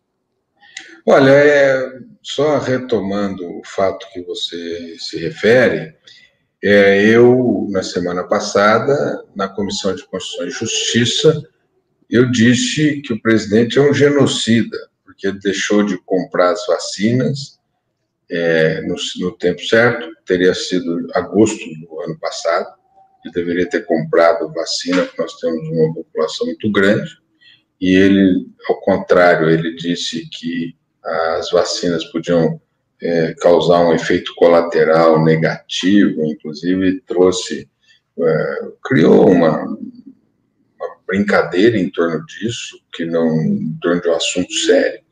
Ele também deixou de levar oxigênio para Manaus, a empresa White Martins, ela registrou o seu pedido e disse que ela deixou de receber a logística para levar oxigênio em Manaus. Ele é, desestimulou o uso de máscara, promoveu é, grandes é, concentrações de pessoas, aglomerações, e também estimulou as pessoas a não cumprirem o distanciamento social. Só tem um nome para uma pessoa assim: ele é genocida. O que, que é o genocida? É aquela pessoa que mata muita gente em pouco tempo. Essa é a definição que está nos dicionários. E ele é o genocida. E eu disse isso e eu fui interrompido, como você disse, por uma horda de fascistas que deixaram de defendê-lo, inclusive. Nenhum deles ali disse: olha, ele não é genocida. O que o o Jordi disse é: se ele for genocida, você é um vagabundo. Então, ele dá como certa a condição de genocida é, do Bolsonaro. Ele só me acusa de ser vagabundo, isso eu não sou. Isso desrespeitando todas as regras regimentais, o respeito ao tempo, o respeito à ética parlamentar, ao decoro, e eu estou preparando uma representação na Comissão de Ética contra esse cidadão e contra uma deputada também de Minas Gerais que, junto com ele, me agrediram. Né? Isso fere a ética parlamentar, o decoro parlamentar, e eles, inclusive, mostraram que a presidente da comissão não tem a menor condição de presidir, porque ela não conseguiu sequer achar a campainha para impedir aquele barulho daquela horda de fascistas que está no, no Congresso Nacional. Né? Agora, o fato é que, isso que você disse, não tem outro nome para chamar o presidente da República senão de genocida. Né? E eu vou vou protocolar uma, uma representação na comissão de ética pela quebra de decoro. Deputado, em quanto tempo, é, julgado pelo andar da carruagem, agora em tempos de pandemia, essa coisa toda, você acha que esse projeto da, da nova lei de defesa do Estado Democrático pode estar pronto para começar a vigorar? Olha, eu espero que o presidente da Câmara, e é com ele que nós vamos dialogar, ele é, defina e instale uma comissão especial para discussão desse projeto. Tem o meu projeto, que é o mais recente, mas tem um projeto que foi feito é, na década, no começo desse século, ali em 2000, que tramita. Tem um projeto anterior do Hélio Bicudo, todos serão apensados para a formação de uma comissão especial. Se ele instalar essa comissão especial no mês de abril nós temos até 180 dias. Então, nós podemos concluir esse trabalho bem antes do prazo. 180 dias são seis meses, né? Dá no mês 10. É possível é, revogar a Lei de Segurança Nacional e aprovar uma lei em defesa do Estado Democrático de Direito ainda no ano de 2021. Bom, Deputado, olha, um abração. Ah, fala, fala, pode falar. Não, eu só queria rapidamente. Uh, ah, 31 de março está chegando e estão prometendo aí uh, manifestações, Bolsonaro falando em golpe o tempo todo. Uh, o que, que o senhor tem a dizer a respeito desse momento que a gente está vivendo? O que, que o senhor tem a dizer? Porque as pessoas estão preocupadas com o país, preocupadas com o futuro da liberdade, da democracia. Uh, o senhor acha que o Bolsonaro está acuado e está indo uh, para um discurso uh, que não tem sustentação junto às Forças Armadas ou o senhor teme o pior? Olha, Florestan, ele está com a sua popularidade diminuindo dia a dia. Ele tem um desgaste de imagem e as pesquisas que o Datafolha fez indicam que ele tem um recorde de desaprovação. Ele ainda mantém um núcleo de apoio, todo mundo sabe de onde vem, mas ele tem um recorde de desaprovação. Ele, a partir desse dessa desaprovação, como você disse, ele vai se sentindo acuado. E o que, que ele faz? Ele ameaça com medidas autoritárias. Ele já, já falou em possibilidade de estado de sítio, e ontem ele ameaçou os governadores, né, com alguma medida que só pode ser uma medida de força, porque os, os governadores têm base legal para fazer o que querem fazer. Você deve ter visto, Florestan e Fábio, que ontem circulou na rede um grupo de, me pareceu, PMs, ameaçando: olha, se vocês fizerem impeachment, temos nós aqui parecendo mais uma milícia armada, ali aquele batalhão em que aquele soldado disse isso, eu não sei se ele representa a, a, opinião daquele batalhão inteiro, né? O que eu acho é que as Forças Armadas, a cúpula das Forças Armadas, ela não tem é, adesão a um golpe. Eu acho que ele vai tentar dar um golpe nas bases principalmente das forças policiais estaduais e possivelmente procurando apoio debaixo das Forças Armadas, mas eu não sei se ele vai encontrar. Então, ele tem um projeto de gol e nós temos que é, vigiar, vigiar cotidianamente. E não só vigiar, como mobilizar. Tem uma mobilização puxada para quarta-feira, dia 24, contra esse governo, por vacina, pelo auxílio emergencial de 600 reais, por apoio às pequenas e microempresas, por apoio ao emprego, mas pelo impeachment.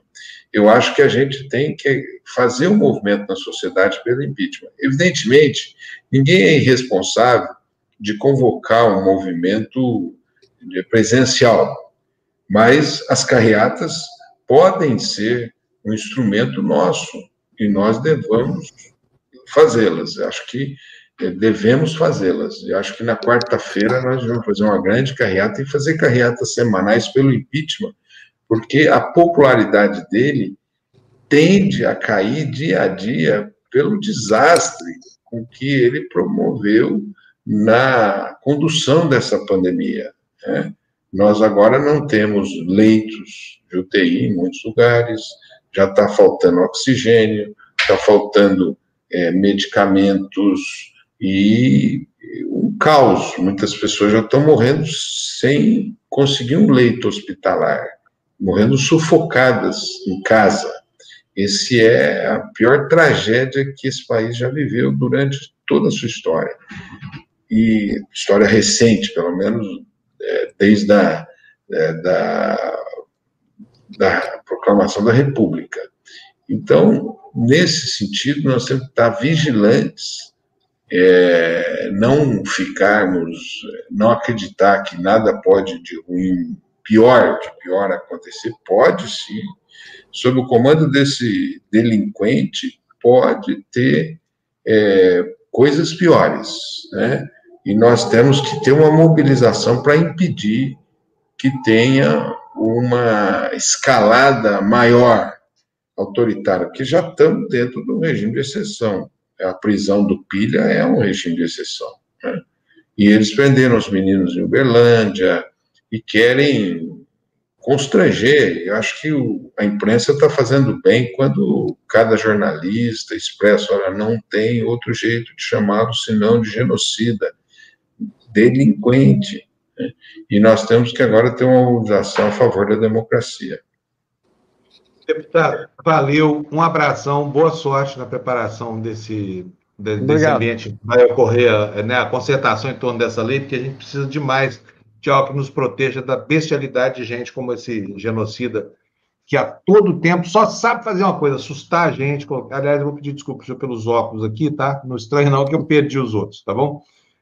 Não estou fazendo um papel de ceguinho aqui, não. Deputado, um abração, muito obrigado, viu? Bom dia, bom dia, bom dia Florestan, e bom dia a todos os internautas aqui do TV Democracia. Obrigado. Muito obrigado, um abraço para o senhor. Vou liberar o Florestan porque Valeu. o Florestan está com o dia dele para ganhar, e vou trazer o Vitor aqui, que está com o dia dele por ganhar ainda. Está aqui, ó. Vitor. Tchau, Floresta. Bom dia para você. Como continuar? Tudo bom, Vitor? Tudo tranquilo. Ó, tem uma, tem uma imagem nova para vocês. Ó, tô disfarçado de Tebele agora. Eu vou ser lagartixinha. Tô indo para o Chile tomar vacina. Não apareceu nada aqui não, cadê? Ficou pequenininho Eita, demais aí. Ficou pequenininho. Vou, vou mandar depois para o Fernando, aí a gente brinca amanhã. Fábio, tá tem, tem, muita notícia. Na verdade, eu queria começar com uma citação do Florestan no começo do despertador de hoje, que ele falava: Poxa, cadê a campanha nacional? Cadê aquela campanha do governo a favor da vacinação? Ô, Fernando, se você puder pôr aquele vídeo que sexta-feira não deu, mas que hoje vai dar certo, que é um vídeo da campanha do Uruguai falando para a população: gente, a solução é distanciamento, máscara e vacina. Fernando, tá certo hoje ou não?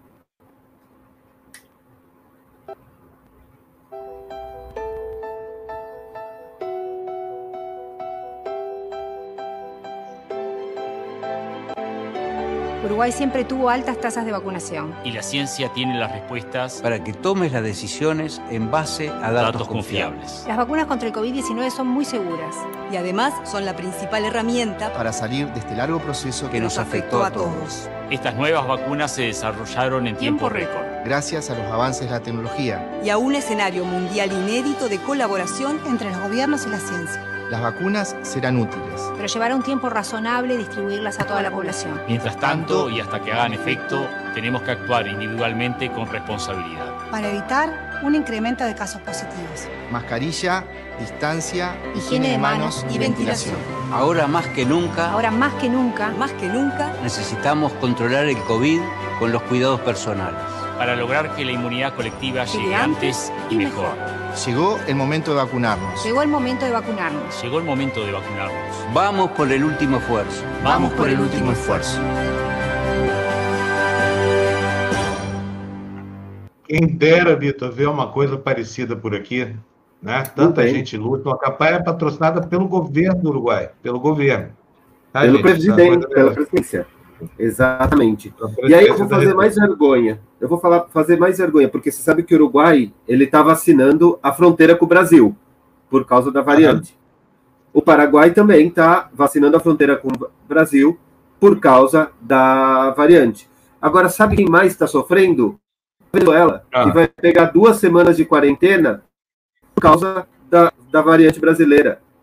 A Venezuela, mesmo que nos ajudou quando estava faltando oxigênio em Manaus, agora vai ter que ter um fechamento completo por duas semanas por causa da variante brasileira que atingiu o país e que, lógico, é um país se é um país bom, ruim, se o presidente é inteligente ou Bolsonaro. Eu estou falando que, tipo, esse por duas semanas por causa da variante brasileira. É, é absurdo, é difícil você, a gente pensar nisso, né? É absurdo. Olha só, é, e não é só isso, não. E, ó, Vou me mandar uma foto aqui, Vitor. Deixa eu até ver se mostra isso aqui para vocês, porque é o seguinte: é, é, a relação de estados americanos, em que a variante de Manaus tá, tá, tá pegando lá. É um mapa que acho que saiu no, no, no G1, ou coisa parecida. Deixa eu dividir minha tela aqui com vocês, vocês vão ver que é impressionante assim, como essa variante brasileira já andou. Tá? Um segundinho só e entra na tela de vocês aí. Vamos lá? Olha só mapa dos Estados Unidos. Opa! Vamos lá de novo. Mapa dos Estados Unidos, estás em amarelo, né? Toda a costa oeste, Wyoming, tudo, tá tudo aqui, ó. Califórnia, Arizona, Texas, a Flórida, lá em cima, né? É, é, Nova York, Ohio, Illinois, e vai por aí afora. Quer dizer, o, a variante brasileira se disseminou por aí, dos Estados Unidos, aí a ponto de 1, 2, 3, 4, 5, 6, 7, 8, 9, 10, 11, 12, 13, 14, 15 estados, pelo menos, já tem a variante. Significa o seguinte, que o vírus brasileiro já está em 30% do território americano, hein, Vitor? Exatamente. Tá. Sabe quem que está sofrendo muito com, com a variante essa de, do Brasil? O Paraguai. Ah. Acabou, acabou o TI, acabou cama. Não tem. O Paraguai zerou no sábado. A gente conseguiu com o nosso descuido, com as nossas políticas genocidas, é, acabar com o número de UTIs disponíveis no Paraguai. O Paraguai errou? Errou. Ele não comprou vacina? Deu uma de Brasil? Exatamente. Eles também erraram. Só que a capacidade instalada de hospitais deles é tão reduzida que a gente acabou no sábado, parou de ter UTI no Paraguai, já não tem mais. A ponto do governo começar a pensar em usar os quartéis do exército, os quartéis militares, para receber pessoas doentes.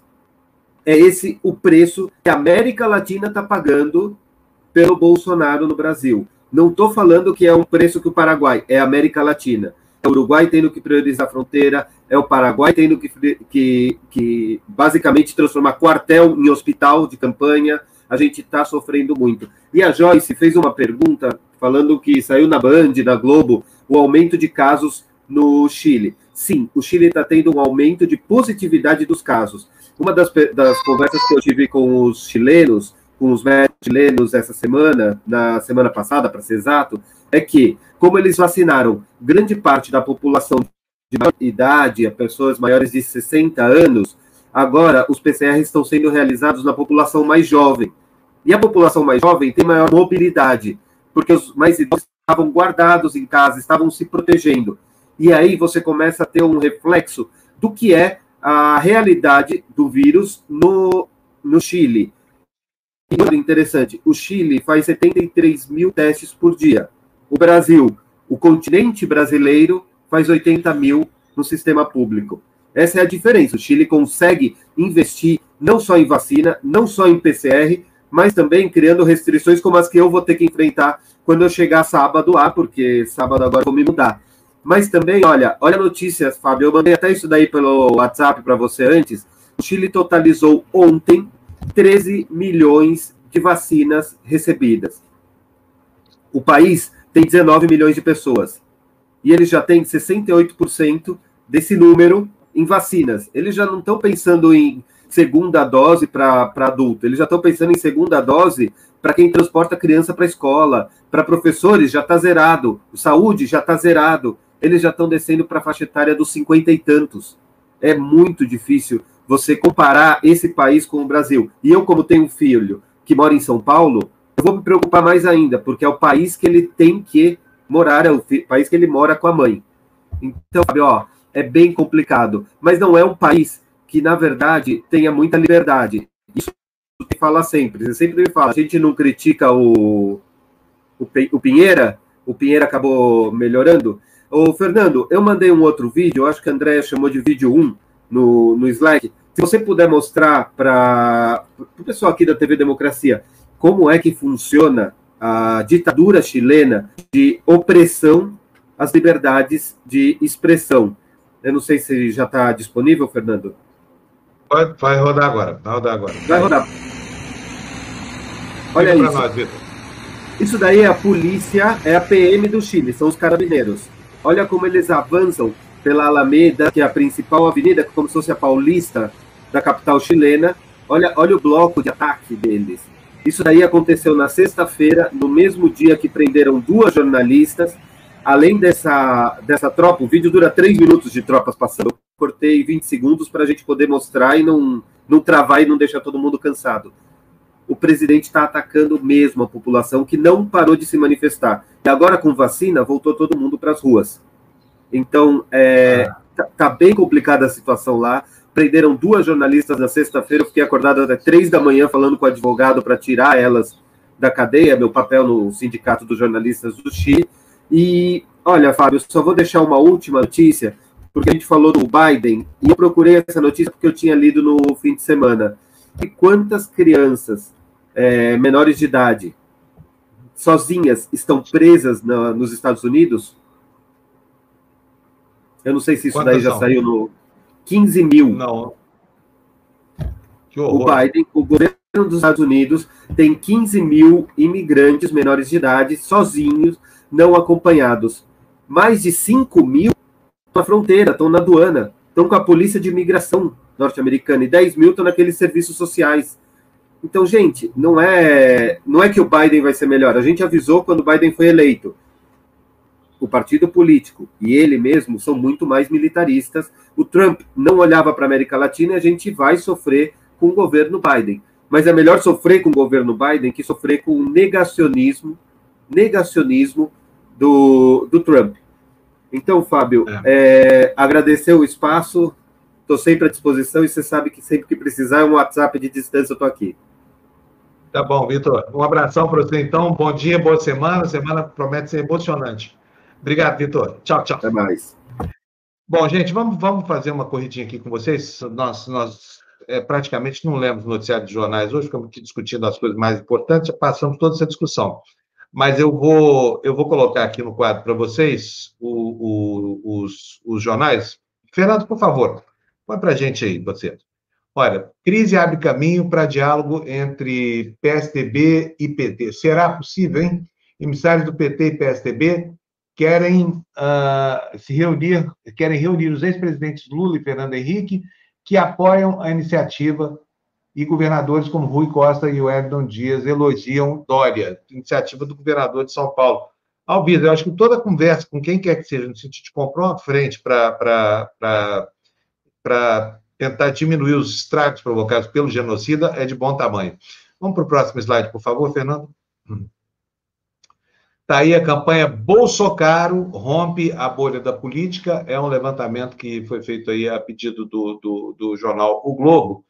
O que, que diz essa notícia aí? Diz o seguinte: levantamento identificou ao menos 68 mil referências a Bolsocaro na rede, um milhão e meio de visualizações do vídeo só no Twitter até o último dia 15. Quase metade do engajamento gerado pela plataforma partiu de perfis influenciadores de oposição alinhados à esquerda, enquanto usuários de centro e direita representam 18,5%. Vocês podem ver aí nessa bola aí onde está escrita a palavra Anitta, esse é o universo da antipolítica. Portanto, a adesão da Anitta significa uma tomada de consciência dessa gente que normalmente está fora do debate político, né? Ótimo, furando a bolha aí a, a, nossa querida Anitta. Eu não gosto das músicas dela, mas eu gosto muito da atitude dela. Vamos para o próximo, Fernando, por favor. Mais um destaque para a gente na tela. Lua de mel de Bolsonaro com Centrão acaba. Alvíceras. Atentos ao agravamento da pandemia, líderes do grupo aguardam ações da saúde para definir se apoiam o CPI para investigar o governo. A notícia diz o seguinte: que a escalada de mortes no país, na pandemia, minou a aliança do presidente Jair Bolsonaro com o Centrão. Há pouco mais de um mês da vitória é, dos candidatos governistas às eleições internas do Congresso, a parceria se alterou de um estado de lua de mel para cobranças públicas e ameaças veladas de abertura é, de impeachment e da CPI para investigar o Planalto. Alvíceras. Nós dissemos aqui tantas vezes, né, que o poder do dinheiro para corromper esses safados desse deputado centrão tinha limite, porque o sentido de autossalvação deles alcança é, é, léguas de distância além do ponto dos seus interesses, né? Pedidos salvacionistas. Próximo destaque para a gente, Fernando. Expectativa de corrupção cresce e vai a 67%. Todos esses indicadores que são desairosos, que são desalentadores, estão crescendo no país, vocês veem aí, né? Índice recorde sobre Bolsonaro ocorre após aliança com Centrão, revelações sobre rachadinha e mansão de Flávio. Está aí a notícia, a expectativa de que haja mais corrupção no Brasil subiu ao maior nível desde que Jair Bolsonaro subiu a presidência em 2019. 67% dos brasileiros dizem esperar que haverá mais malfeitos daqui para frente. É o que aponta a pesquisa feita pelo Datafolha entre 15 e 16 de março, na qual foram ouvidos por telefone 2023 pessoas com margem de dias de dois pontos para mais ou para menos. Próxima notícia, Fernando, por favor. Vamos para o próximo assunto. Maioria vê Lula culpado e acha que Faquinha agiu mal ao anular as condenações. Segundo Datafolha, sentença foi justa para 57%, 51% criticam o ministro do, do, Supremo pela decisão, 51% não querem o petista candidato. Esta é a opinião da maioria dos brasileiros ouvidos pelo Datafolha entre os dias 15 e 16 de março, entrevistadas 2.023 pessoas. Para 57%, a condenação dada pelo então juiz Sérgio Moro a Lula na Operação Lava Jato foi justa. Moro o sentenciou a nove anos e seis meses de cadeia, pena revisada na segunda instância para 12 anos e um mês, reduzida depois a oito anos e dez meses por ser, é, é, é, ao ser confirmada pelo Superior Tribunal de Justiça. Acham que a decisão foi injusta 38%, 5% não souberam opinar em abril de 2018, o Datafolha havia feito a mesma questão com resultados semelhantes. 54% viram justiça, 40%, 40 viram injustiça, 6% disseram não saber. O tempo vai depurando as coisas, né? E eu vejo com naturalidade isso, porque, afinal de contas, foi o Brasil viveu sob um bombardeio é, o tempo todo, um bombardeio midiático aí, criminalizando a política e, em relação ao Lula, pior ainda, né? Engolindo toda aquela baboseira que brotava da 13ª Vara de Curitiba, como se aquilo fosse a verdade absoluta e como se aquilo fosse a nova forma de fazer justiça. Como a gente viu, não era, né? Demora muito até a população tomar ciência disso. E outra coisa, houve erros incríveis lá para trás que vão custar caro ainda durante anos da história ao PT, esses erros aí que o partido, dos quais o partido tenta, eh, que o partido tenta purgar agora. Gente, é isso. Estamos encerrando aqui o despertador de hoje. Quero agradecer a vocês todos aqui a presença, lembrar a vocês que nós dependemos das suas doações, que foram feitas aí por essa quantidade gigante de pessoas aí que nos apoiam.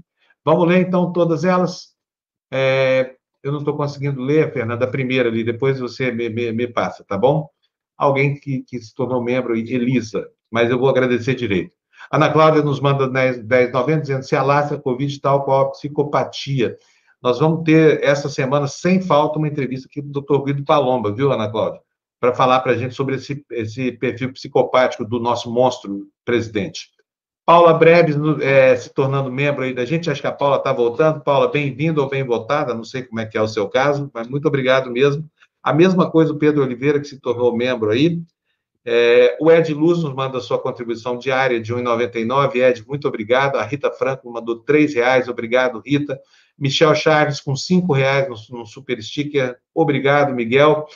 Érica Ferrari nos mandou um superchat 5 dizendo Lava Jato entre quatro paredes. Documentário mostra as entranhas da operação. Muito revelador. Fábio, você está em um dos quatro episódios. Eu? O que, eu estou fazendo lá? Vou procurar saber.